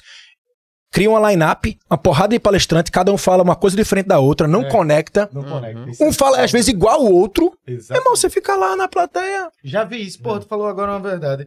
Eu já vi de, de eu ver três palestrantes diferentes e os três estão falando a mesma coisa. Mesma coisa. E às vezes, às vezes, muitas vezes é assim, muitas vezes um cara fala uma coisa completamente diferente da outra, aí o outro, aí a gente sai na plateia e fala: Mas é pra seguir esse ou É, tá ligado? foda.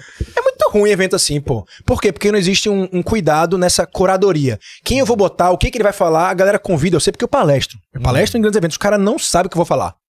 E aí, como eu também não sei quem passou, não sei quem vai passar, É, o cara não vai. o cara fica cego, o cara fica cego, pô. E aí eu fiz, não, eu vou fazer um evento diferente, velho. Eu vou criar toda essa trilha, eu vou cuidar pra galera que entre no meu evento saia não perdido, saia exatamente sabendo o que fazer, velho. E aí foi Aham. massa, pô, a gente fez em 20 pontos de 20, 20 Deu certo, dias. fez. Deu certo, deu errado pra caramba, mas deu certo pra caramba. Aquele negócio, né? Aham. A gente executou, executou, executou. Aprendemos muito e eu falando pra minha equipe, galera, primeiro evento é pra aprender. Não é pra ganhar dinheiro. Não é pra explodir de gente, é pra gente aprender. No próximo a gente vai bombar pra se fuder. Então a gente já tá com a data marcada, o próximo vai ser em abril do ano que vem. Maior evento de empreendedorismo de Recife. Vamos focar realmente nesse, nessa pegada empreendedora de Recife, de Recife valorizar o pequeno, médio, grande, botar no palco, gerar conexão, gerar inspiração, gerar referência. E a gente vai botar, encher a casa, 500, 600 pessoas, não sei quantos eu vou botar, mas a partir de 500 eu boto. Esse foi o primeiro, no caso, foi inédito. Foi inédito.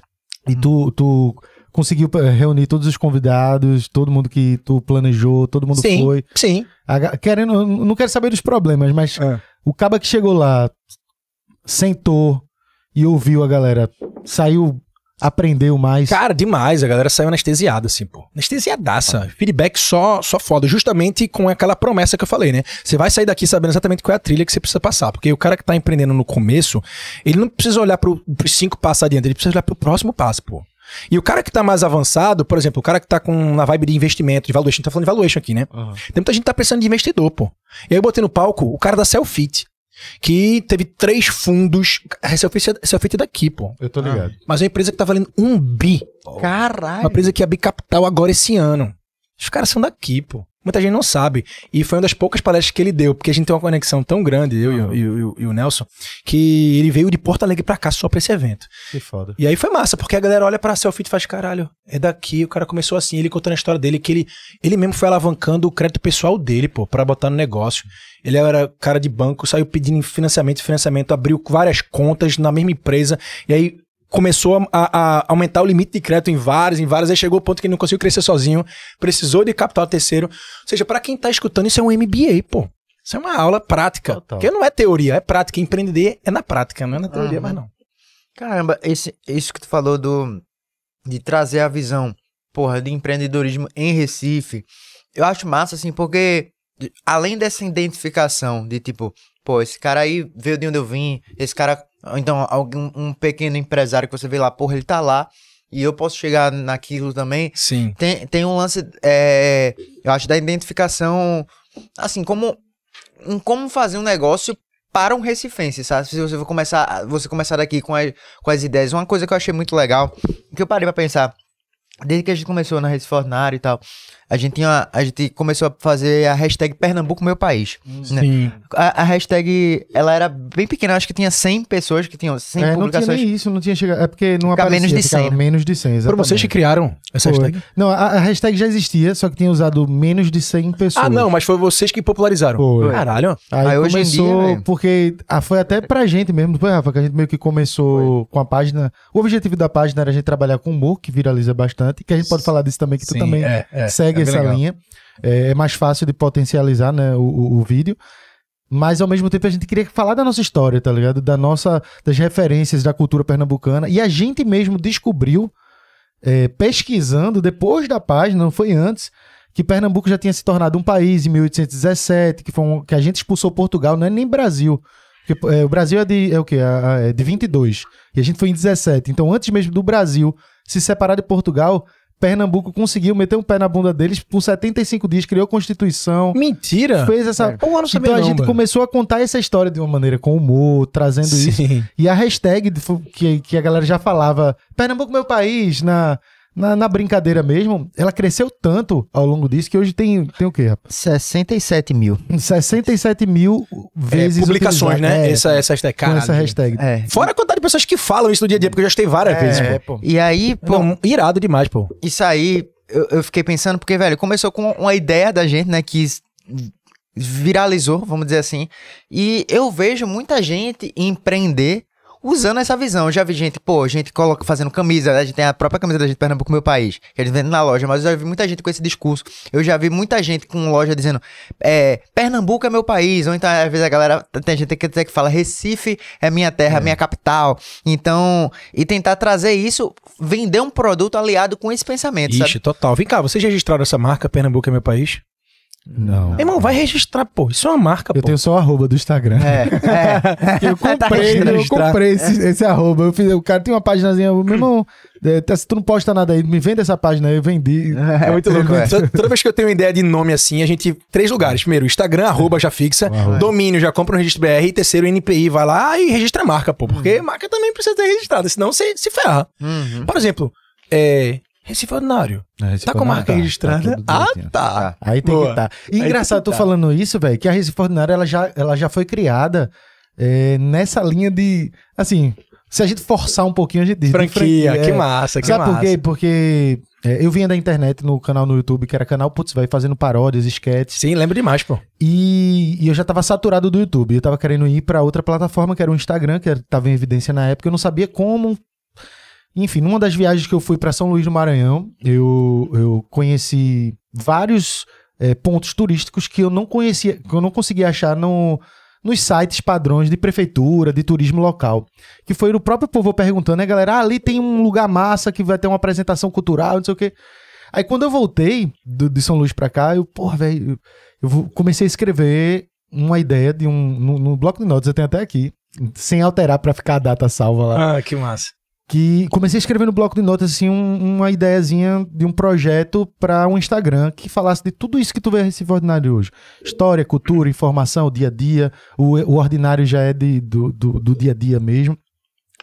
Montei aquilo tudo e o nome da página era é, no Instagram era Saco que eu achei. Saco que eu achei. E era voltado pro Nordeste.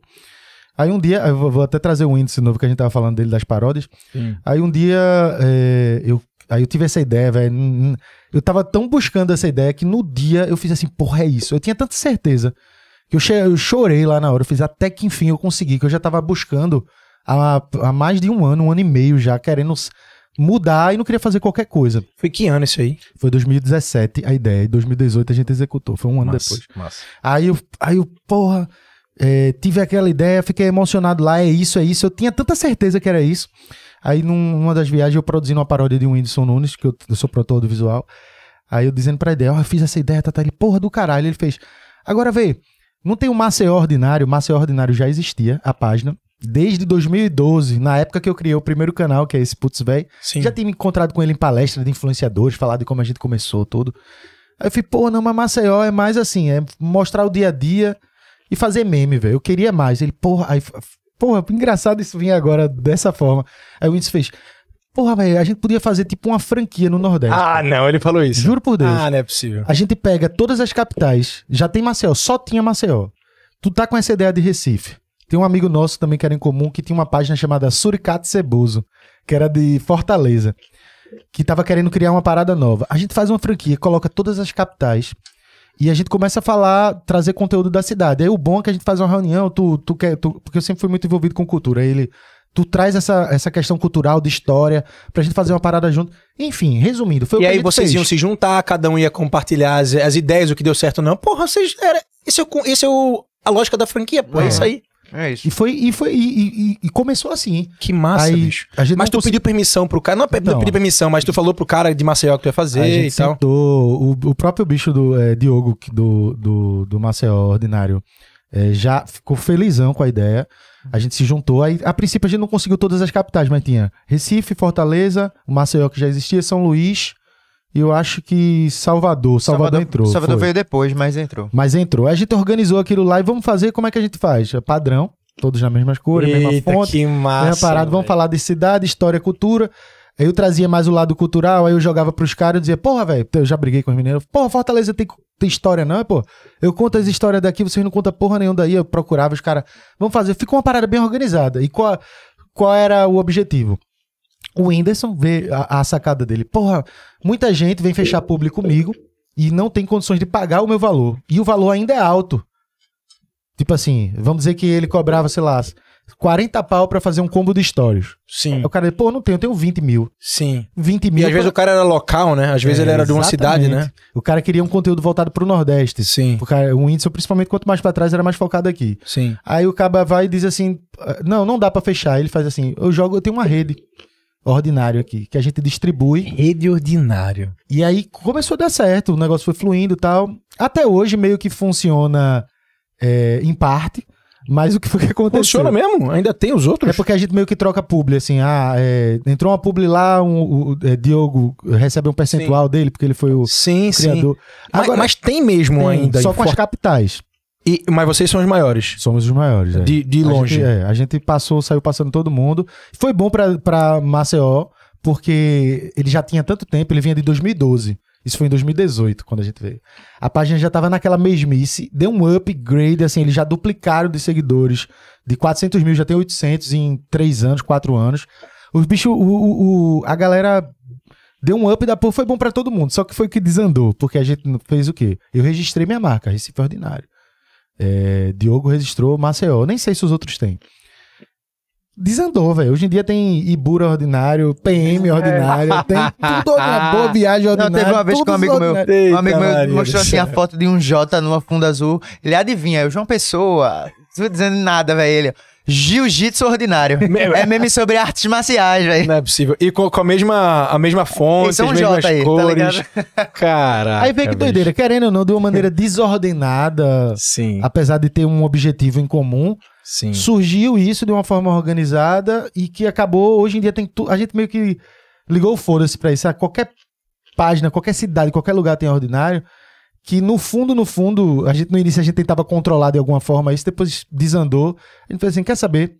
Isso, querendo ou não, tá ajudando a gente a ter conteúdo das outras cidades. Porque, meu irmão, velho, Rafael, eu vou dizer uma coisa pra tu: todo, toda cidade de Pernambuco, se brincar, tem um ordinário lá. E se tu quiser saber informação, tu entra lá e tu vai saber o que, que tá acontecendo na cidade. Porque o povo, o povo tá lá postando. Então a gente E Isso é legal, né? De certa forma, vocês Funcionou fizeram, pra cara, gente, velho. total. Pra vocês e pra população, É. sei lá, né? Olha só o impacto No começo, assim, cidades. É, é, é- é uma questão de maturidade. Logo no começo, assim, quando a página tá começando, é porque foi tudo muito rápido, né? Então, o primeiro boom, assim, a página tava crescendo, mas veio um monte ao redor e a gente ficava pensando, porra, velho, será que a galera vai pensar que é tudo a mesma coisa? Não vai perceber Sim, que a gente. sim, foi a verdade. gente que criou. O cara fica meio naquela, velho. Mas aí, velho, quando vai passando a maturidade, você entende e você vê que foi. É, é, é como se fosse uma escola, tá ligado? Fez uma escola, assim, pra geral e você vê coisas mais. Por exemplo, é, eu tenho um amigo meu. Ele, tipo, ele é da minha idade, ele tem um irmão mais, bem mais, mais velho, assim, como se fosse Gabriel, assim, mais velho que ele. Só que ele não mora com, com o irmão dele, né? De, de, de outros pais, tá? Depois ele descobriu que o irmão dele tem uma página de bairro, alguma coisa ordinária, até esqueci o nome, acho que é um, é um bairro de Olinda. E, tipo assim, ele trabalha com outra coisa, faz a renda de, de extra dele ali. Eu vi ele divulgando um negócio de, de, de iPhone, e eu falei assim, pô, velho, o negócio rodando, tá ligado? Que massa, Isso é pô. muito foda de ver. É, é muito legal. E sabe uma coisa que eu pensei agora que eu lembrei com essa história? Ah. É, existe na, mes na, mesma, na mesma linha que vocês estão falando aí do Iburo ordinário e tal, os outras, os, as cópias não autenticadas dos negócios de vocês, o Outback teve uma e que estourou, vocês souberam? Não. O Outbeco. Outbeco. Essa Cara, pode, pode pesquisar. Estouradaço. Estouradaço. Subúrbio do Rio de Janeiro. Bombou pra vender as batatas fritas, o. Como é que chama aquela costelinha lá? O chopp, baratinho, chamando Outbeco. nos becos aí por aí. Velho. velho. Meu amigo, olha no Instagram dos caras, estourado. E detalhe, o cara foi tão ousado que botou um negócio pra crescer com franquia, pô. Caralho! Já tá, com, já tá com mais de 100 franquias já, pô. Mentira, velho. Juro. E o Outback tá deixando. Vista grossa, tipo, pô, não tem o que fazer, velho. É, isso que pensar, dá pra muito. fazer alguma coisa porque é outra marca. Dá é. pra fazer, porque Dá. é cópia, assim, escancarada. Você vê que é a mesma é. fonte, a mesma Outback, pô. Essa foi foda. E tem o mesmo produto, É, velho. Não, não é a mesma apresentação, né? Sim, mas, mas, bicho, Olha, a, a, a cebola, né?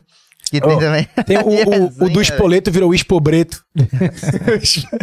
tem, tem, tem uns engraçados pra caramba, velho. É porque eu falei dessa história da Recife Ordinária, porque a gente chegou na ideia da hashtag Pernambuco Meu País, que um ano depois, a parada já funcionando, acho que em um ano a gente já tinha uns 300 mil seguidores.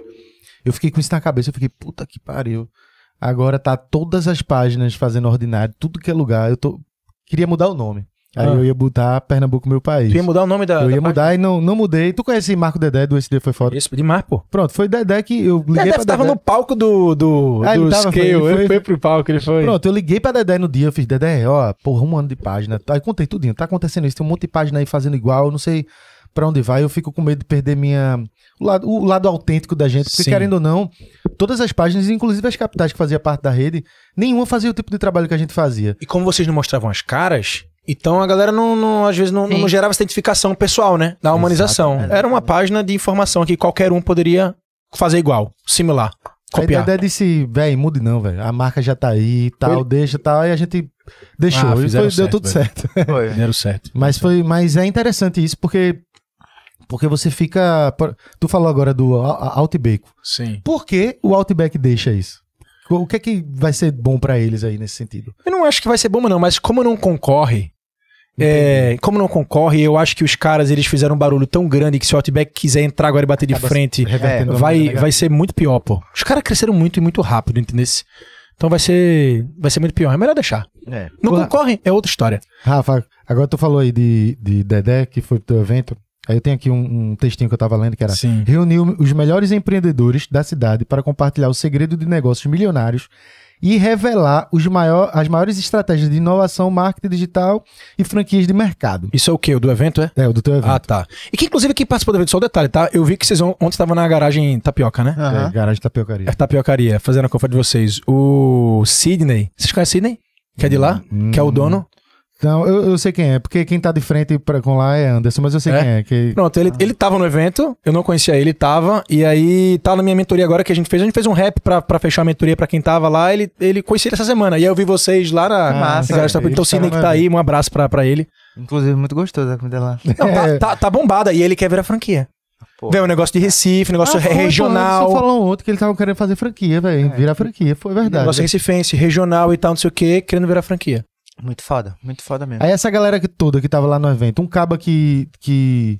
Porque assim, o, o, o Brasil, o, o brasileiro, ele é empreendedor por natureza. Ele é empreendedor, ele é empreendedor puro, velho. O brasileiro nasceu pra empreender, agora não por vocação, né? Exatamente. É porque tem pela- empreendedor por vocação, é por necessidade, É, velho. Mas exatamente, empreende porque por se o cara tem que necessidade. desenrolar de alguma forma. né, Fazer renda extra. Meu, irmão, tu- olha só esse dado que louco. 80% das pessoas no Brasil, elas não conseguem sustentar com o seu salário, o salário fixo, pô. Ela não consegue, ela precisa recorrer a uma renda extra, ela precisa recorrer a alguma coisa adicional. E essa renda extra, muitas vezes, ela começa como renda extra, vendendo camisa, vendendo brownie, vendendo coisa, vendendo caneca, fazendo arte, e que depois pega gosto. E que para os bem-sucedidos vira um negócio. Começa como renda extra e vira um negócio. E às vezes é um negócio de realmente que nasceu por necessidade, por precisar ganhar mais, precisar sustentar, precisar crescer. E, cara, no- 90% do Brasil, você fizer uma pesquisa, qual é o teu sonho? Cara, casa própria, carro e ter meu próprio negócio. É isso. Velho, eu até é, queria tirar uma dúvida, que a gente tava falando sobre, sobre de, de franquia, mas a maior parte da- do tempo a gente falou muito sobre é, uma, a pessoa querer escalar o negócio, né? Sim. Mas assim, é, como, é, é uma boa saída também, como tu falou, o cara tá começando do, do zero e, e abrir uma franquia, né? É assim, Sim. ver as condições que tem lá no mercado e, e tudo mais. E é, é uma, vamos dizer assim, que é uma solução pouco explorada hoje, até hoje em dia pelo, pelas pessoas. As pessoas poderiam ter mais acesso a isso, como tu falou, velho. Tem uma franquia que é Tem 6 mil reais. de, e tem franquia de tudo. Yeah. Todas as ideias, praticamente todas as ideias que alguém tiver na vida de empreender, muito provavelmente alguém já franqueou aquilo. Então, por que você vai fazer do zero, quebrar a cabeça, velho, sabe assim, gastar muita grana, se tem alguém que já tá fazendo aquilo? E qual, qual a dica tu daria, assim, pra alguém que tá pensando, velho, tô pensando em dar uma olhada nesse mercado de franquias, pesquisar como, qual área, o, Tem um o valor. site assim que o cara consegue ver. Tem o meu YouTube, né, pô? Tem, é, porra, tem mais de 350 vídeos lá, seis anos produzindo conteúdo, apresento franquia barata, franquia de comida, franquia de viagem, franquia de serviço, franquia digital. Tem franquia pra todos os gostos, pô. o arroba tá na tela aí, Carlinho tá botando o arroba dele Bota na lá tela. o arroba, depois o arroba vai ser do Insta, mas aí o YouTube tem muito conteúdo desse. O YouTube é Rafael Matos, chega lá. Meu irmão, digitar franquia no Google vai aparecer minha cara, pô. E, velho, uma pessoa tá... É nesse nível. Eu, sou, eu, eu, eu tô aqui, quero, quero empreender, velho. Quero, quero montar meu negócio, mas eu não faço ideia de quê. Boa. Tu, tu, tu imagina um cara indo como? Procurando o que ele Bora. mais gosta, os Bora hobbies. fazer esse exercício aí, vai. Primeira coisa que vai te limitar completamente é quanto você tem pra investir. Então, a gente precisa chegar nesse nível, tá? Ah, não, Rafael, eu tenho 30 mil. Então, a gente vai pra ca- uma categoria de franquias que a gente chama de micro franquia. Que é até 100, mas assim, tem até um nano franquia. Tem, tem um micro e tem um nano. É, as franquias de 20 e 30 mil são franquias que você vai trabalhar de casa. Você não vai. Porque o investi- o investimento é baixo, dá pra você montar uma loja e tal. Você vai trabalhar de casa. E aí muitas vezes você vende um serviço. Como, por exemplo, a Premier Pão. A Pão você vende a publicidade no saquinho de pão. Pra isso você só precisa ter um celular, um computador e bater na porta de cliente, entrar em contato com a galera, fazer call, prospecção e o resto a gente na nossa série aqui toma conta. Então o investimento é muito baixo. A Premier Pão o investimento é a partir de 6 mil. Aí tem franquias, por exemplo, de marketing digital. Inclusive, tem uma, tem uma delas que é minha também, que é Revolução Digital. Que, cara, você quiser ser uma agência hoje de marketing digital, você não precisa ter uma equipe gigante. Não precisa- você não precisa nem ter equipe. Você contrata freelancer de acordo com a demanda que for gerando. O que, que você precisa é ter frente comercial, bater na porta da galera e tal, vender e saber fazer. Então a gente ensina como fazer. A franquia ela te repassa. Então, assim, tem as micro franquias, muitas delas trabalham com serviço e de casa. Porque serviço não tem investimento em estoque. E aí você não precisa de tanto investimento. Aí você diz pra mim, não, Rafael, tem mais um pouco ali. Tem entre 60 a 150. Aí a gente fala, pô, então tem várias opções. Você quer montar uma loja? Quer montar um quiosque? O que que tu gosta? O que que tu já fez antes? Tu tá disposto a trabalhar final de semana? Tu tá, tu tá disposto a trabalhar servindo alguém? E aí a, ma- a maioria aí entra dentro de uma, de uma categoria que é muito conhecida que é de alimentação. A maioria das pessoas querem montar negócio de comida. Aham. Café, brownie, bolo, coxinha, né? É, tudo, tudo que você imaginar. E tem franquia pra tudo isso. É, e aí, essas franquias, franquia, por exemplo, de quiosque de coxinha. Tem uma super conhecida aqui em Recife que é a coxinha, a coxinha no pote. É, a partir de 70 mil. Cara, a coxinha chega congelada. Olha só como é fácil você operar o negócio. A coxinha, a coxinha chega congelada, você estoca no freezer, o cliente pede, aí tem uma fritadeira automática que você posiciona aqui, bota na fritadeira, em dois minutos ela sai, você bota no potinho, coxinha no pote, entrega pro cara, o cara te paga 15 reais por um pote de coxinha, vai embora, outro, outro, outro. É super simples. A coxinha já vem pronta da gráfica, da, da, da indústria, e tal, não sei o quê. O pote já vem pronto. Então, assim, você tem um negócio super fácil de você gerir. Muitas vezes o franqueado, que é o que a gente chama de barriga no balcão, ele tá lá vendendo. E ele aumenta a margem dele. Muitas vezes ele bota alguém para operar, funcionário, gerente e tal. E tem várias unidades. Sim. E aí, aí eu costumo sempre perguntar, então, não só do valor do investimento, como do, do que, que ele gosta de fazer. E começa a desvender também o negócio. Porque muita gente olha pra alimentação e pensa no glamour da alimentação. Mas, meu irmão, alimentação é pesado, velho. É final de semana. É. Você vai trabalhar enquanto os outros estão curtindo, entendeu? Restaurante principalmente. É de noite, é final de semana. Então, cara, tem que estar disposto a fazer aquilo. Os caras tá ótimo, mas eu preciso avisar. E aí tem aqueles muito nichados, tipo assim, ah, eu sou, eu fiz turismo, gosto muito de turismo, e eu já trabalhei numa agência de viagem.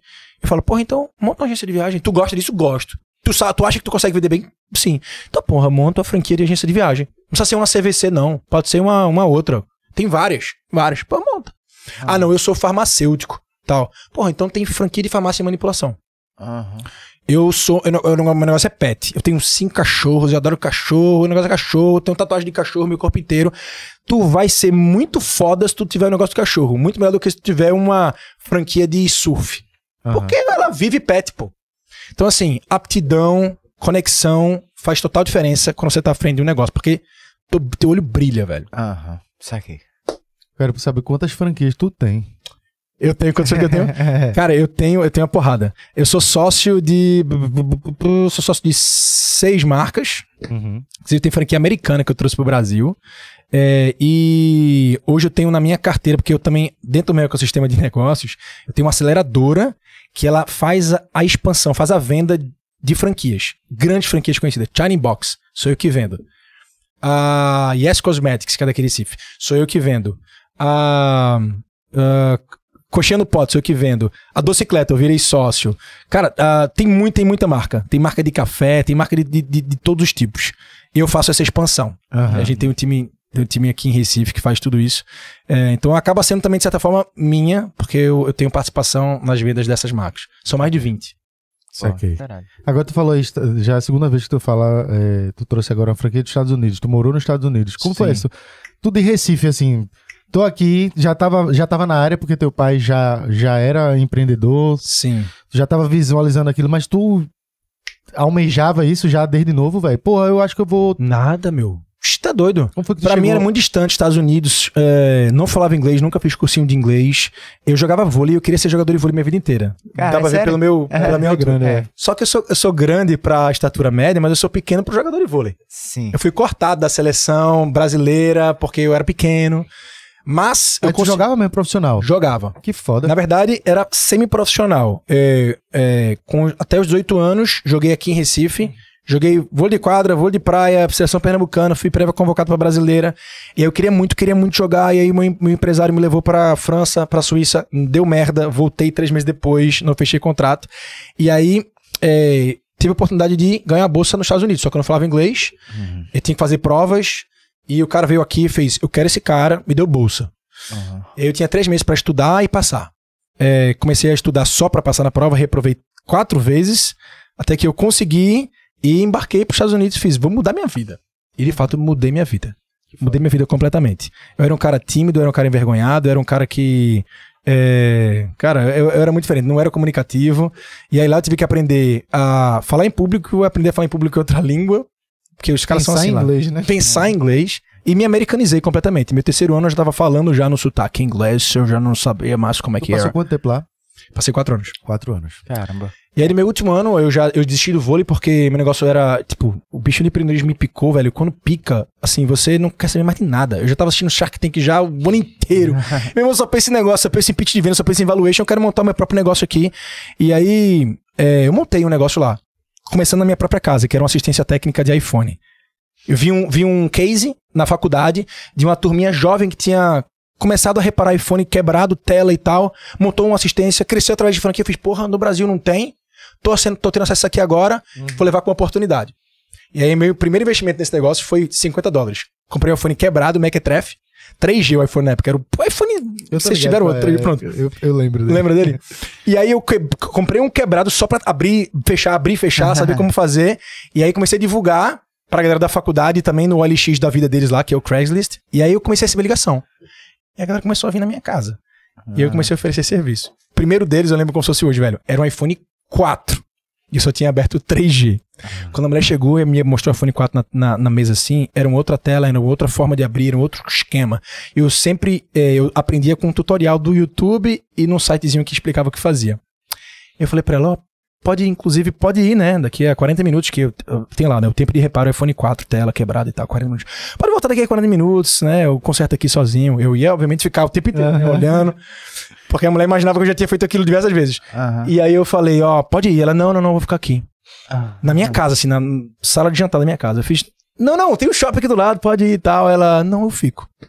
Meu irmão, era 40 minutos, passei uma hora e 50, velho. Me suava, suava, suava. E o iPhone lá, e o puta que pariu. não Botou um fone de parafuso. ouvido pra dar aquela tapeada. Não, no pior que não, velho. Na- Naquela época eu não pensei nisso, não.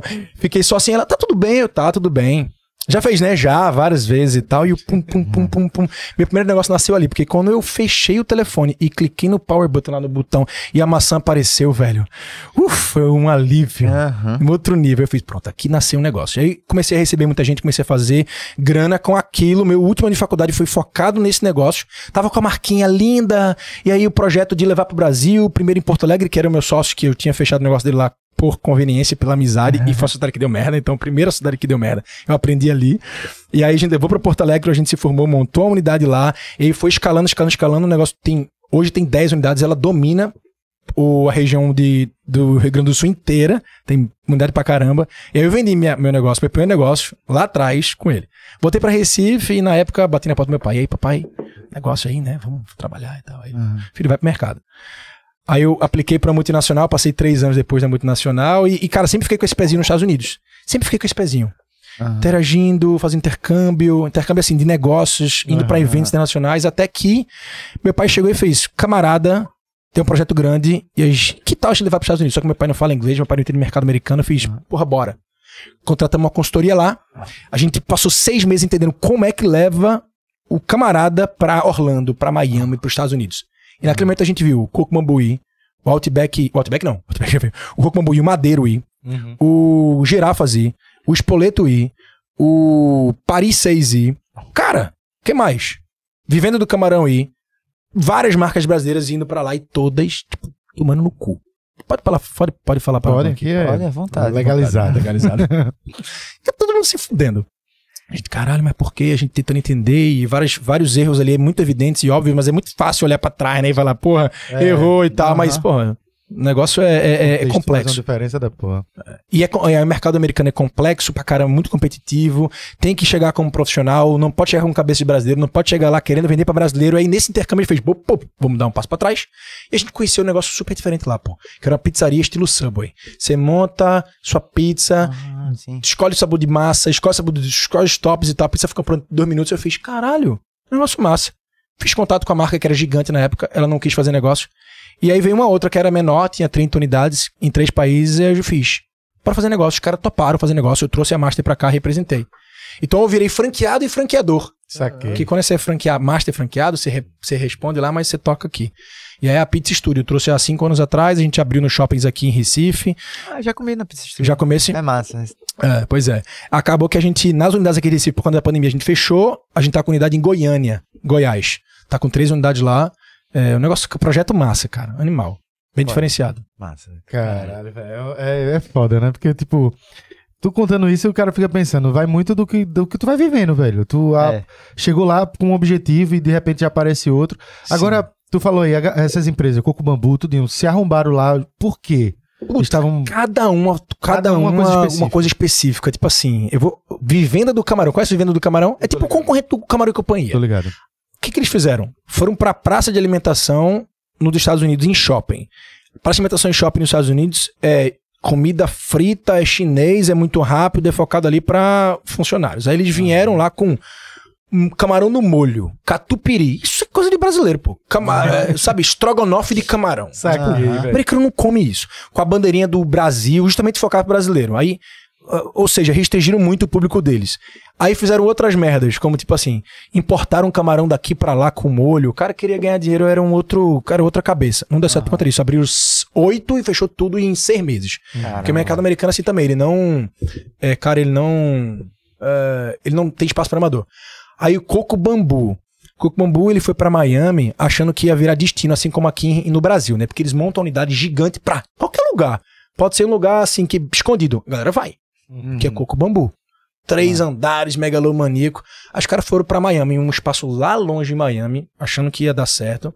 É, não se Esse, esse atentaram. coco bambu foi aquele que uma unidade dessa que explodiu Ei, no... velho, explodiu anteontem. Não foi, né? Porque Foi. tu falou, eu fiquei com isso na Porra, cabeça. não sabia não. Vocês viram? não, tu não viu isso não, velho? Eu da Recife Ordinário não vi uma Não porra viu dessa. isso? Não. Assim, Não, mas não foi daqui, é não. só Ah, uma não daqui. pausa Ah, no que tá. ele, vai continuar, mas assim, Ah, só um tá. adendo. Como ele Eu falou do Coco Bambu, uma unidade explodiu junto com. Eram dois restaurantes que eram um do lado do outro. Hum. E foi na madrugada isso. Não tinha nem ninguém lá dentro lá. Mas foi uma explosão que devastou o bagulho todinho, Caramba. velho. Foi, Tipo é, assim. ele tem uma operação de. É o Vasto, que é uma operação mediterrânea de, de- de comida de carne e tal, que sempre é colado com o bambu. E eu acho que foi em Teresina, foi uma cidade dessas Foi aí, no depois Piauí, uma acho que foi lá mesmo. É, Né? Tenho cer- 100% Foi de certeza, noite a não. explosão, É. muito provavelmente foi gás, eu acho que É. foi anteontem. aí Vazamento acho de gás e explodiu, enfim. Foi. Ah, Um, Tem que ter um cuidado vigilante agora. até ficou. Ele se machucou. Mas é isso, aí o Coco Bambu, cara, o Coco Bambu Botou no lugar errado. botou no lugar errado, Também focou foi também para pra brasileiro. É, não se atentou que lá nos Estados Unidos tem um negócio chamado as permits, que são as permissões para você vender álcool, principalmente. E, e, meu irmão, se você tiver um negócio de três andares, tem que pegar a permissão para cada andar. Ah, Permissão de venda de álcool para cada andar. É, ou você restringe um andar pra, pra beber, ou você tem que pagar. porra. E, cara, é tipo assim, 100 mil dólares pra uma permi- 150 mil dólares. O cara só pagou, pagou, pagou, pagou, pagou. Quando ele montou um negócio, já estava com prejuízo gigante, tendo que correr atrás do investimento, não deu o fluxo que ele imaginava, porque aqui no Brasil é lotado, né? A maioria das casas realmente Ah, ganha, é. batendo grana. Cara, prejuízo de mais de 10 milhões aí, fácil. Caramba, velho. E aí, cara, cada um foi, foi pecando. Aí o, o Madeiro, na minha opinião, foi um dos mais engraçados, porque o Madeiro ele tem um slogan que aqui no Brasil ele usa em inglês. Que é o melhor hambúrguer do mundo, né? The best burger in the world. É o, é o slogan dele. Só que ele chegou nos Estados Unidos com. Pô, país do hambúrguer, velho. Tá ligado? Que o melhor hambúrguer do mundo é, é muita pretensão, né? É, pronto. É complicado. doideira. É complicado. Inclusive o Outback, o Outback processou o Cocomobu. Ele não processou o Outbeco, mas ele processou o Cocomobu, não. Ele, desculpa, ele processou o Madeiro por conta desse slogan. Por que você não pode dizer que você é o melhor do mundo? Ah, tá. Você não pode dizer. É sério? Você Sério? pode- não- Sério? A gente não pode dizer a melhor página do mundo.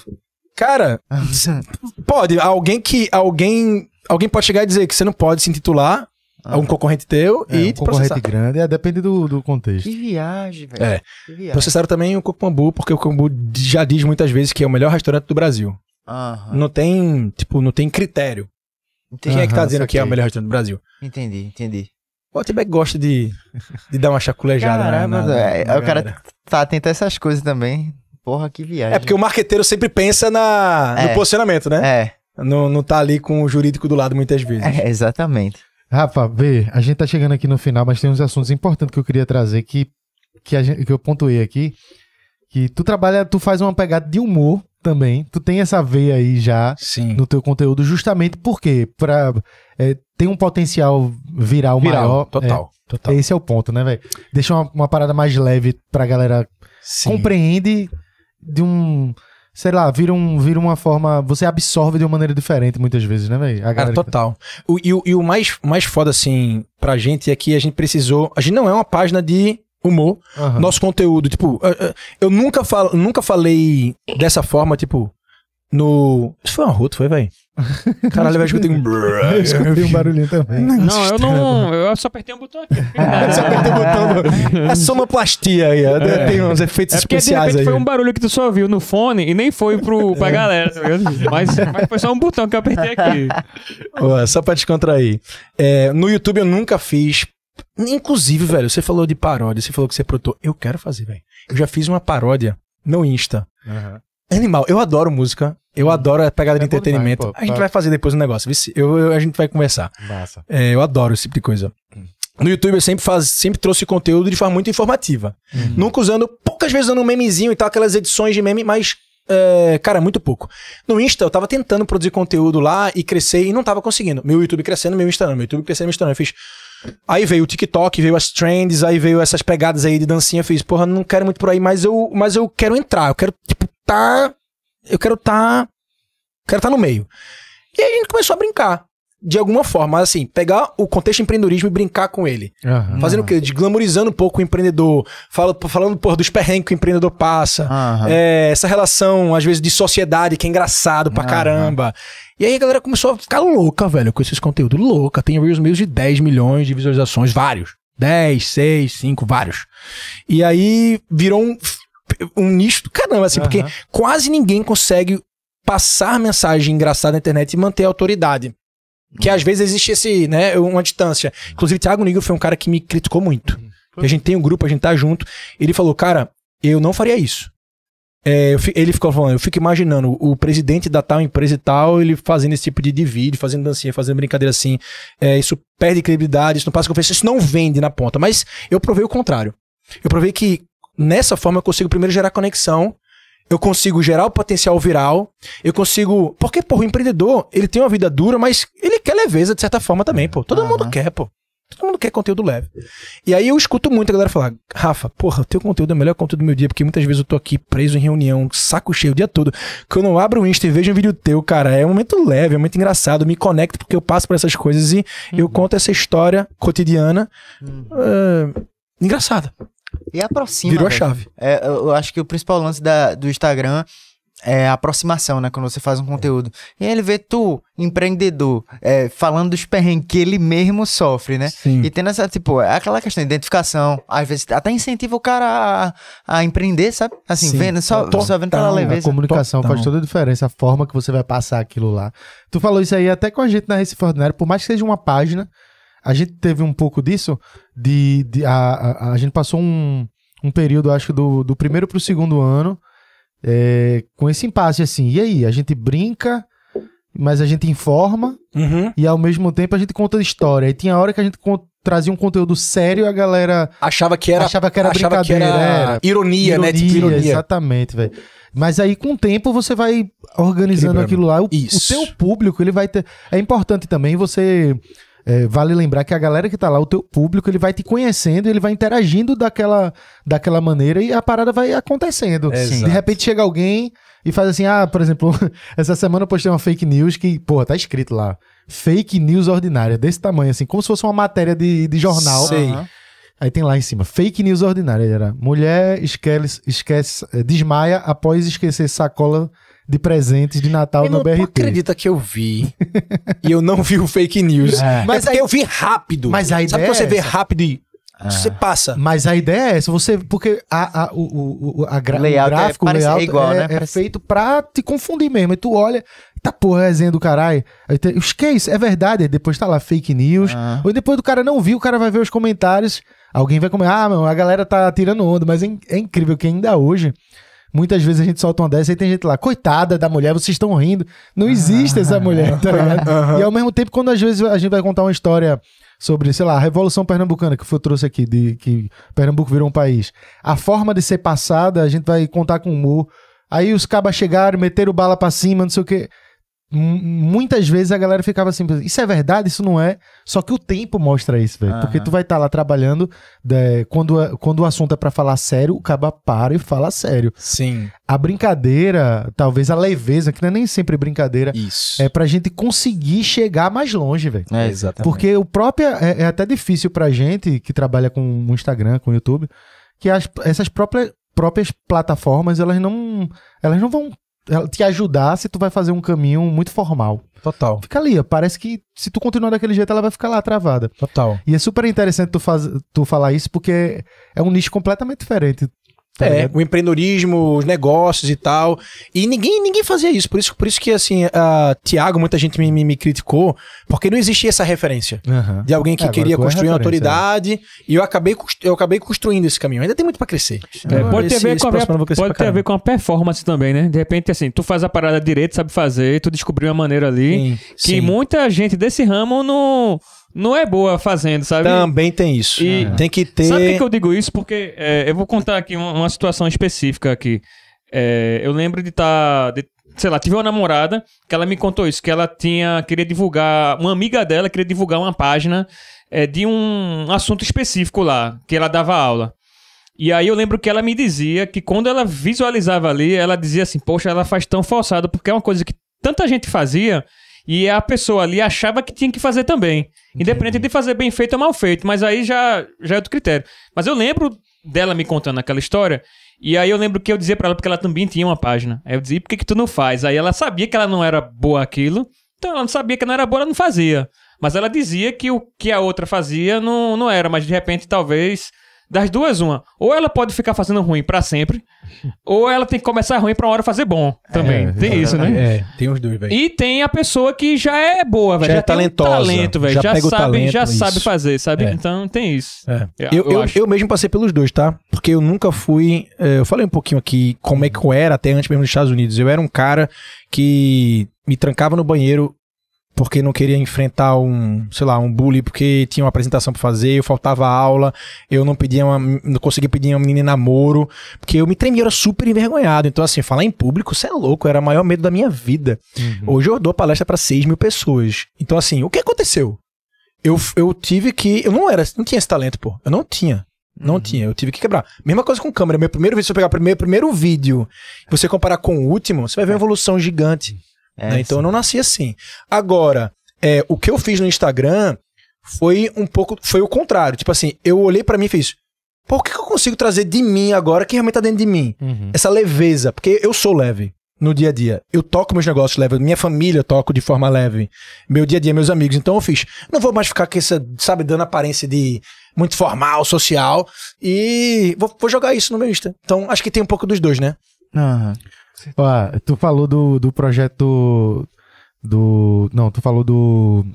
do projeto é Rapa na Rua, né? É, do, E do foi justamente do, do rapaz que, que Brigadeiro. tu levou, do Brigadeiro, que participou, contou a história dele lá no teu evento. Sim. Conta um pouquinho da história dele, porque, tipo, é, eu já sei um, um em parte que a gente já conversou sobre isso, mas fica bonito de ver, porque é um cara que já tinha, ele já empreendia da maneira simples, Sim. é, vendia brigadeiro, era? Brigadeiro. E aí, com. Tu entrou na vida do cara e conseguiu, de uma maneira, fazer com que ele potencializasse e melhorasse aquele trabalho dele. Cara, foi linda essa história. Foi em 2020. é, depois que passou os lockdowns ali, a galera voltou para os empresariais. A gente via um cara vendendo brigadeiro na rua que a gente não sabia se era brigadeiro, porque era uma, uma tipo uma caixa fechada assim. Ele de sandália e uma camisa assim que tinha uma marquinha só que você não sabia o que era, um cara meio triste assim, cabisbaixo. Recife, né? Recife, porra, na frente do empresário ali, na frente do shopping Recife. Ah, na frente do shopping Recife. É, ali na Padre Carabuceiro. E aí ele ficava lá, todo almoço olhava, via o menino triste, via que ele abordava algumas pessoas, dizia não e tal. Aí, Não sabia irmão, nem o que ele tava vendendo. eu não sabia o que ele vendia. Eu não, juro que eu não sabia. E aí eu, porra, esse cara tá muito errado na minha cabeça, né? Não tá conseguindo, não tá conseguindo, não tá conseguindo, não consigo nem ver o que que é, ele tá triste, tá não sei o quê. Mas passou uma semana, duas semanas, três semanas, quatro semanas eu vendo ele lá e do nada me estalou assim, eu fiz. Tava com um filmmaker que sempre andava comigo pra fazer produções assim no meu dia a dia, fiz, meu irmão, vem comigo, porque eu quero conhecer esse cara, eu quero, eu quero contar uma história aqui, talvez eu vou até conseguir mentorar ele hoje e amanhã ele vai vir diferente, eu quero contar um antes e depois. Uhum. Era isso que eu tinha na cabeça, só isso. Cheguei pro cara e fiz, amigão, como é teu nome? Ele, Tomás Miqueias. Na verdade, ele falou, Miqueias Tomás, esse é a ordem. Miqueias Tomás. Eu fiz, Miqueias, ele, Miqueias. Eu, o que que tá vendendo aí? Deixa eu ver. Ele abriu, aí eu vi os brigadeiros, né? Aí eu, porra, massa. Tu faz quantos brigadeiros? Ele, 100. E eu, tu vende quantos por dia? Ele, "É, às vezes eu volto com 20 pra casa, 30 pra casa. Eu, tá. Quanto é que tu fatura? Ele, não sei. Aí eu, sabe não quanto é que tu leva daqui? Ele, não, às vezes levo é, 50 reais e tal. Eu, porra, 50 reais? E por que tu vende brigadeiro, bicho? Ele, para ajudar lá em casa. É, moro ali e tal, não sei o quê, e minha mãe morreu quando eu nasci, desde, quando eu era pequeno, preciso ajudar em casa, meu pai, minha madrasta e tal, minha irmã. Eu fiz, meu irmão, faz o seguinte, velho, eu quero te ajudar, porque assim, eu já consegui ver várias coisas aqui que eu, eu sou, eu comecei, me apresentei rapidinho, eu falei assim, ó, eu sou empresário e tal, eu entendo muito de negócio, de venda, varejo, marketing e tal, e eu, eu acho que consigo te ajudar com poucas coisas aqui, eu posso só te observar, 40 minutos só vendo como é que tu aborda, e depois de- te con- converso contigo vários pontos pra tua manhã vir diferente. Aí ele, beleza. Aí eu fui pro lado da rua, a gente começou a gravar e eu narrando, né? Porra, abordagem tal errada, ponto errado, é, não, tá com exposi- não tá com produto de exposição, cadê o preço e tal? Ele não deve ter máquina de cartão, deve estar pagando, pegando só dinheiro, nem Pix ele tem e tal, não sei o quê. E aí, 40 minutos só observando, voltei, sentei com ele e fiz. Tá pronto pra escutar? Aí, eu, aí ele, tô. Eu, isso, isso, isso, isso, isso, isso, isso. Meu irmão, dei umas cartilhas de umas 10 coisas pra ele fazer. Preço, precisa estar na cara. Teu produto precisa estar à mostra. Sortimento, só tem três aí, aumenta os sortimentos, varia. Tu precisa criar combo. Tu tem, quanto é o preço? É um é por dois. Então faz um por dois, três por não sei o que e cinco por não sei o que. Porque aumenta o ticket médio. É, meu irmão, cadê a cara? Se fosse a Nestlé aí vendendo produtos da Nestlé no teu lugar, como é que ela estaria? Com fardamento, com coisa, com coisa, com coisa padrão, sim. Então, porra, dei um banho de franquia, mas assim, dizendo o que ele tinha que fazer. Aham. Irmão. E eu falei, tem máquina de cartão? Ele não. Eu fiz, então eu vou amanhã te dar uma máquina de cartão, pelo menos tu faturar com cartão. Beleza, beleza. Ele ficou tão assustado com aquele momento. Imagina. É. No dia seguinte ele não apareceu. No outro dia ele. fudeu. Aí eu fiz, meu irmão, será que ele achou que eu era. que eu ia, sei lá, pegar o dinheiro no cartão dele? Será que ele ficou. Eu fiquei na minha cabeça, que isso aqui. Será que foi uma dor de cabeça, de, de barriga aí? Nada. Dia seguinte, nada. Passou uma semana, o cara não voltou, velho. Fez, meu irmão, que doido, né, bicho? Eu assustei o cara, o cara sumiu e eu tava com tanta vontade de ajudar. E eu realmente tava com muita vontade de ajudar o cara. Eu sabia que ele ia, que ele ia conseguir sair daquele, daquele lugar ali. E aí, só sei que duas semanas se passa, alguém volta pra mim no meio do escritório, dá um grito: Ei, Miquel, tá lá embaixo. Todo mundo sabia da situação. Ele voltou, ele voltou. Eu chego lá e bora a câmera de novo. Tá tudo gravado. Aí eu, ó, o que aconteceu, brother? Aí ele, não, é porque eu tava com. Fiz uma entrevista de emprego. Eu fiz entrevista de emprego? A gente tinha combinado, pô, que tu ia fazer isso, isso, isso no dia seguinte. Por que tu não veio, pô? Fala a verdade. Ele, não, é porque eu fiquei com medo. Medo de quê? Não, porque lá em casa e tal, meu pai falou pra não sei o quê, aí eu, eu, eu não quero aparecer. Meu irmão, vê só. Eu quero te ajudar, só isso, te ajudar, velho. Eu posso desligar a câmera aqui, eu quero te ajudar. E eu sei onde tu pode ajudar. Tu queres ser ajudado, eu quero. Tu quer ter uma verdade diferente, eu quero. Meu irmão, eu posso ser essa pessoa. Tá, eu posso ser essa pessoa. Tá disposto? Tá. Eu fiz então o seguinte. Agora você tá? Tá, apertei a mão do cara. Eu vou pra tua casa. Eu vou pra tua casa, eu quero ver onde é que tu compra produto, eu quero ver como é que tu manipula o produto, eu quero ver. Quero ver tudo que tu faz, porque eu quero te ajudar desde esse momento. Eu vou levar um nutricionista comigo lá pra te ajudar a posicionar, a congelar e tal. Beleza, beleza. Combinei com ele na casa dele, ele ia me passar o endereço, aí chega de noite. Naquele dia de noite ele manda mensagem, Rafa, não dá. Eu não dá por quê? Não, porque não, não quero e tal. Deus abençoe você, não quero. Ficou com medo, muito medo, bicho. Eu peguei o carro no dia seguinte e fui pra casa dele. Foda-se, velho. Na me senti, tora. na tora, eu me senti Luciano Huck, assim, chegando na casa do cara, me recebendo a, a, os- a comunidade toda ali me olhando e tal. Aí eu chegando, aí os cachorros saindo da casa. E ele abre assim, eu fiz, Miquéias, eu vou te ajudar, ponto final. Eu não vou desistir de você. Bora, que eu tô contigo. Ele, tá bom, respirou fundo, conheci o pai, conheci a madrasta, conheci a mãe, conheci Ele os novo, cachorros. era novo. Tem minha idade, pô, É, tô 33. Ah. Mas muito seguro, muito, muito seguro. E aí, é, tava com o nutricionista, fiz, é agora, é a hora. Passei um dia lá, a nutricionista ajudando ele a fazer tudo, deu pra eles equipamentos de cozinha, a gente foi pro mercado, ensinou pra ele como comprar. E aí, velho, passou uma semana a gente gravando tudo isso, e aí eu fiz, agora a gente tem material pra fazer um realityzinho, a gente vai soltar isso no Insta e vai fazer essa repercussão ser positiva para ele também. E a gente foi soltando no Insta, pum pum, na época era IGTV. Ele foi crescendo, foi crescendo, foi crescendo a audiência, a galera doida pra, pra... E aí no Estopim, que era o último dia do reality, a gente fez uma live, essa live foi beneficente, virou doação pro cara, e na live a gente divulgou várias, no- várias novidades que a gente mesmo trouxe pra ele. Então a gente montou uma bike pra ele vender, em vez de ele estar sozinho com a caixa, ele montou uma bike linda, logo marcada, meu... Meu designer fez uma logomarca linda. É, o pessoal da gráfica montou uma bolsa pirulito pra ele poder vender, com cartaz e tal. A Samap, que é a maquininha de cartão, patrocínio, deu pra ele uma maquininha com 5 mil reais de, na conta. E. Janguier deu uma bolsa de estudos pro cara de, de administração na faculdade que ele vendia brigadeiro antes. E aí, no, no dia final da live, a gente tinha uma cortina, tirou a cortina, a família dele apareceu, a bike de um lado, a família do outro, todo mundo chorando. A gente, uh, emoção do cacete lá no escritório. Foda. Foi do cacete. Esse cara saiu de um faturamento de 1.300 para faturamento de 7.500 todo por mês. Ele tá todos os dias lá no mesmo lugar, com aquela fardinha que a gente deu, com a roupinha, Que com massa, tudo. Aquele mesmo ponto, velho. O cara, gratidão infinita. E hoje eu conto essa história porque tem muitos Miqués por aí, velho. Dois anos já, né, que ele tá faz um ano e meio, É, um quase ano e dois meio, anos. Quase dois anos, é, Caramba, então. velho. Animal, animal, animal. Ele participou do, do- Ele contou a história dele. Ele lá. participou no, no, no Scale Show, no Scale, no Scale Club, ele E participou ele do evento falando de Cara, ele, ele, ele fica muito envergonhado, ele fica nervoso pra caramba, mas. E a primeira vez, eu tirei ele de Recife pela primeira vez, ele foi palestrar comigo no- lá em Maceió, Aham. pra 5 mil pessoas. Contei a história dele, a galera se levantou de pé, ele entra com a bike assim, a galera, todo mundo chorando com a história, batendo palma. Ele, boa tarde, Maceió, boa tarde, Tracto. Primeira vez que eu saí de Recife. Cara, lindo, lindo, lindo. Que foda, velho. Que foda do caralho, mesmo. Que eu velho. quero fazer mais isso, velho. Eu vejo, e toda vez que eu ando na rua, eu vejo muito Miquel, velho. Tem muito empreendedor desse assim que só precisa de, uma, de um olhar, de um apoio, de uma visão. É, De um foi, caminho, né? De um de um caminho. caminho. Foi pouca coisa que eu fiz, velho. Não foi muito, não. Porque pra, mim- pra mim é fácil, pra ele é, mu- é um abismo. Ah. É. Sabe? É foda. A gente, a, gente, a gente pode ajudar muita gente, pô. Pode. Total. E aí, Total. velho, essa, ver isso só mostrou assim que um caminho. As, as pessoas precisam de um caminho e o quanto é, como a gente tava falando, pô, a educação financeira e tudo mais, que as pessoas não têm incentivo no, no Brasil. Se a gente, se não tivesse uma barreira tão grande, como tu disse, é tão inalcançável, se todo mundo tivesse a- o acesso a esse caminho, seria muito mais fácil, a gente teria um país bem mais empreendedor, né?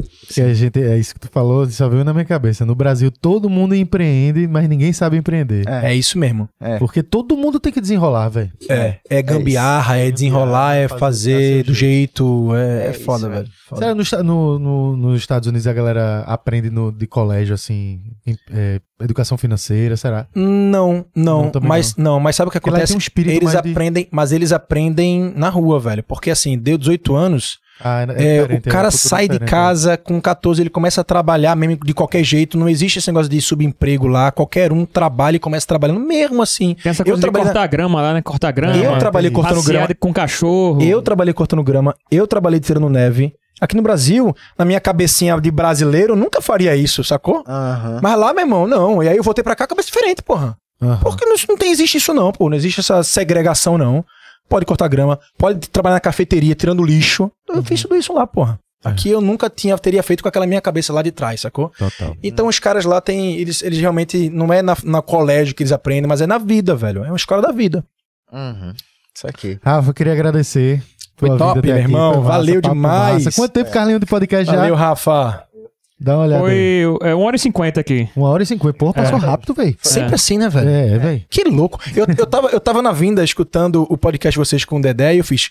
Cara, tem duas horas. Será que vai durar duas horas? Não é possível. não tem papo a duas horas. Os caras vão se cansar Mas com duas passa, horas. passa rápido. Passa né? Principalmente rápido. quando a gente tá assim, dentro, dentro da conversa, assim, É, sim, pois é. Mas foi legal, gostaram? caramba. demais. Que bom, bicho. Rafa, prazer. Vamos fazer essa paródia. E aí, vamos fazer. Vou te mostrar aqui saindo a parada que a gente fez pra tu dar até teu estoque. Porque eu Isso quero aí. muito. o contrato da sociedade aqui com a Recife Ordinária já tá pronto Já pra tá sem assinar. fazer. É grande pra você não ler. É, velho. 300 páginas, tudo cópia.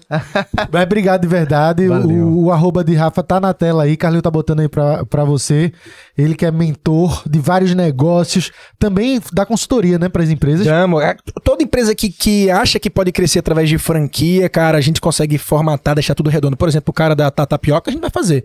Formatação, docicleta a gente fez. Docicleta a gente fez em três meses. Docicleta já dá com contrato no Rio, Fortaleza, Olinda, Petrolina, Boa Viagem, uma nova, Fortaleza, Bahia. Cara, em três meses. Docicleta vai explodir. A gente vai Olha conversar, pô. Vamos, vamos começar. vamos começar, vamos começar. Valeu mesmo, de verdade. Valeu, galerinha. Você que acompanhou até aqui, não se esqueça de se inscrever no canal, deixar seu like, deixar seu comentário também. Tudo que você tá comentando aí agora é no chat ao vivo, então depois o vídeo vai ser upado e aí você deixa seus comentários lá pra ficar fixo, beleza? Não perde tempo não. Semana que vem a gente tá de volta, segunda-feira a gente tá fazendo aqui o último podcast do ano.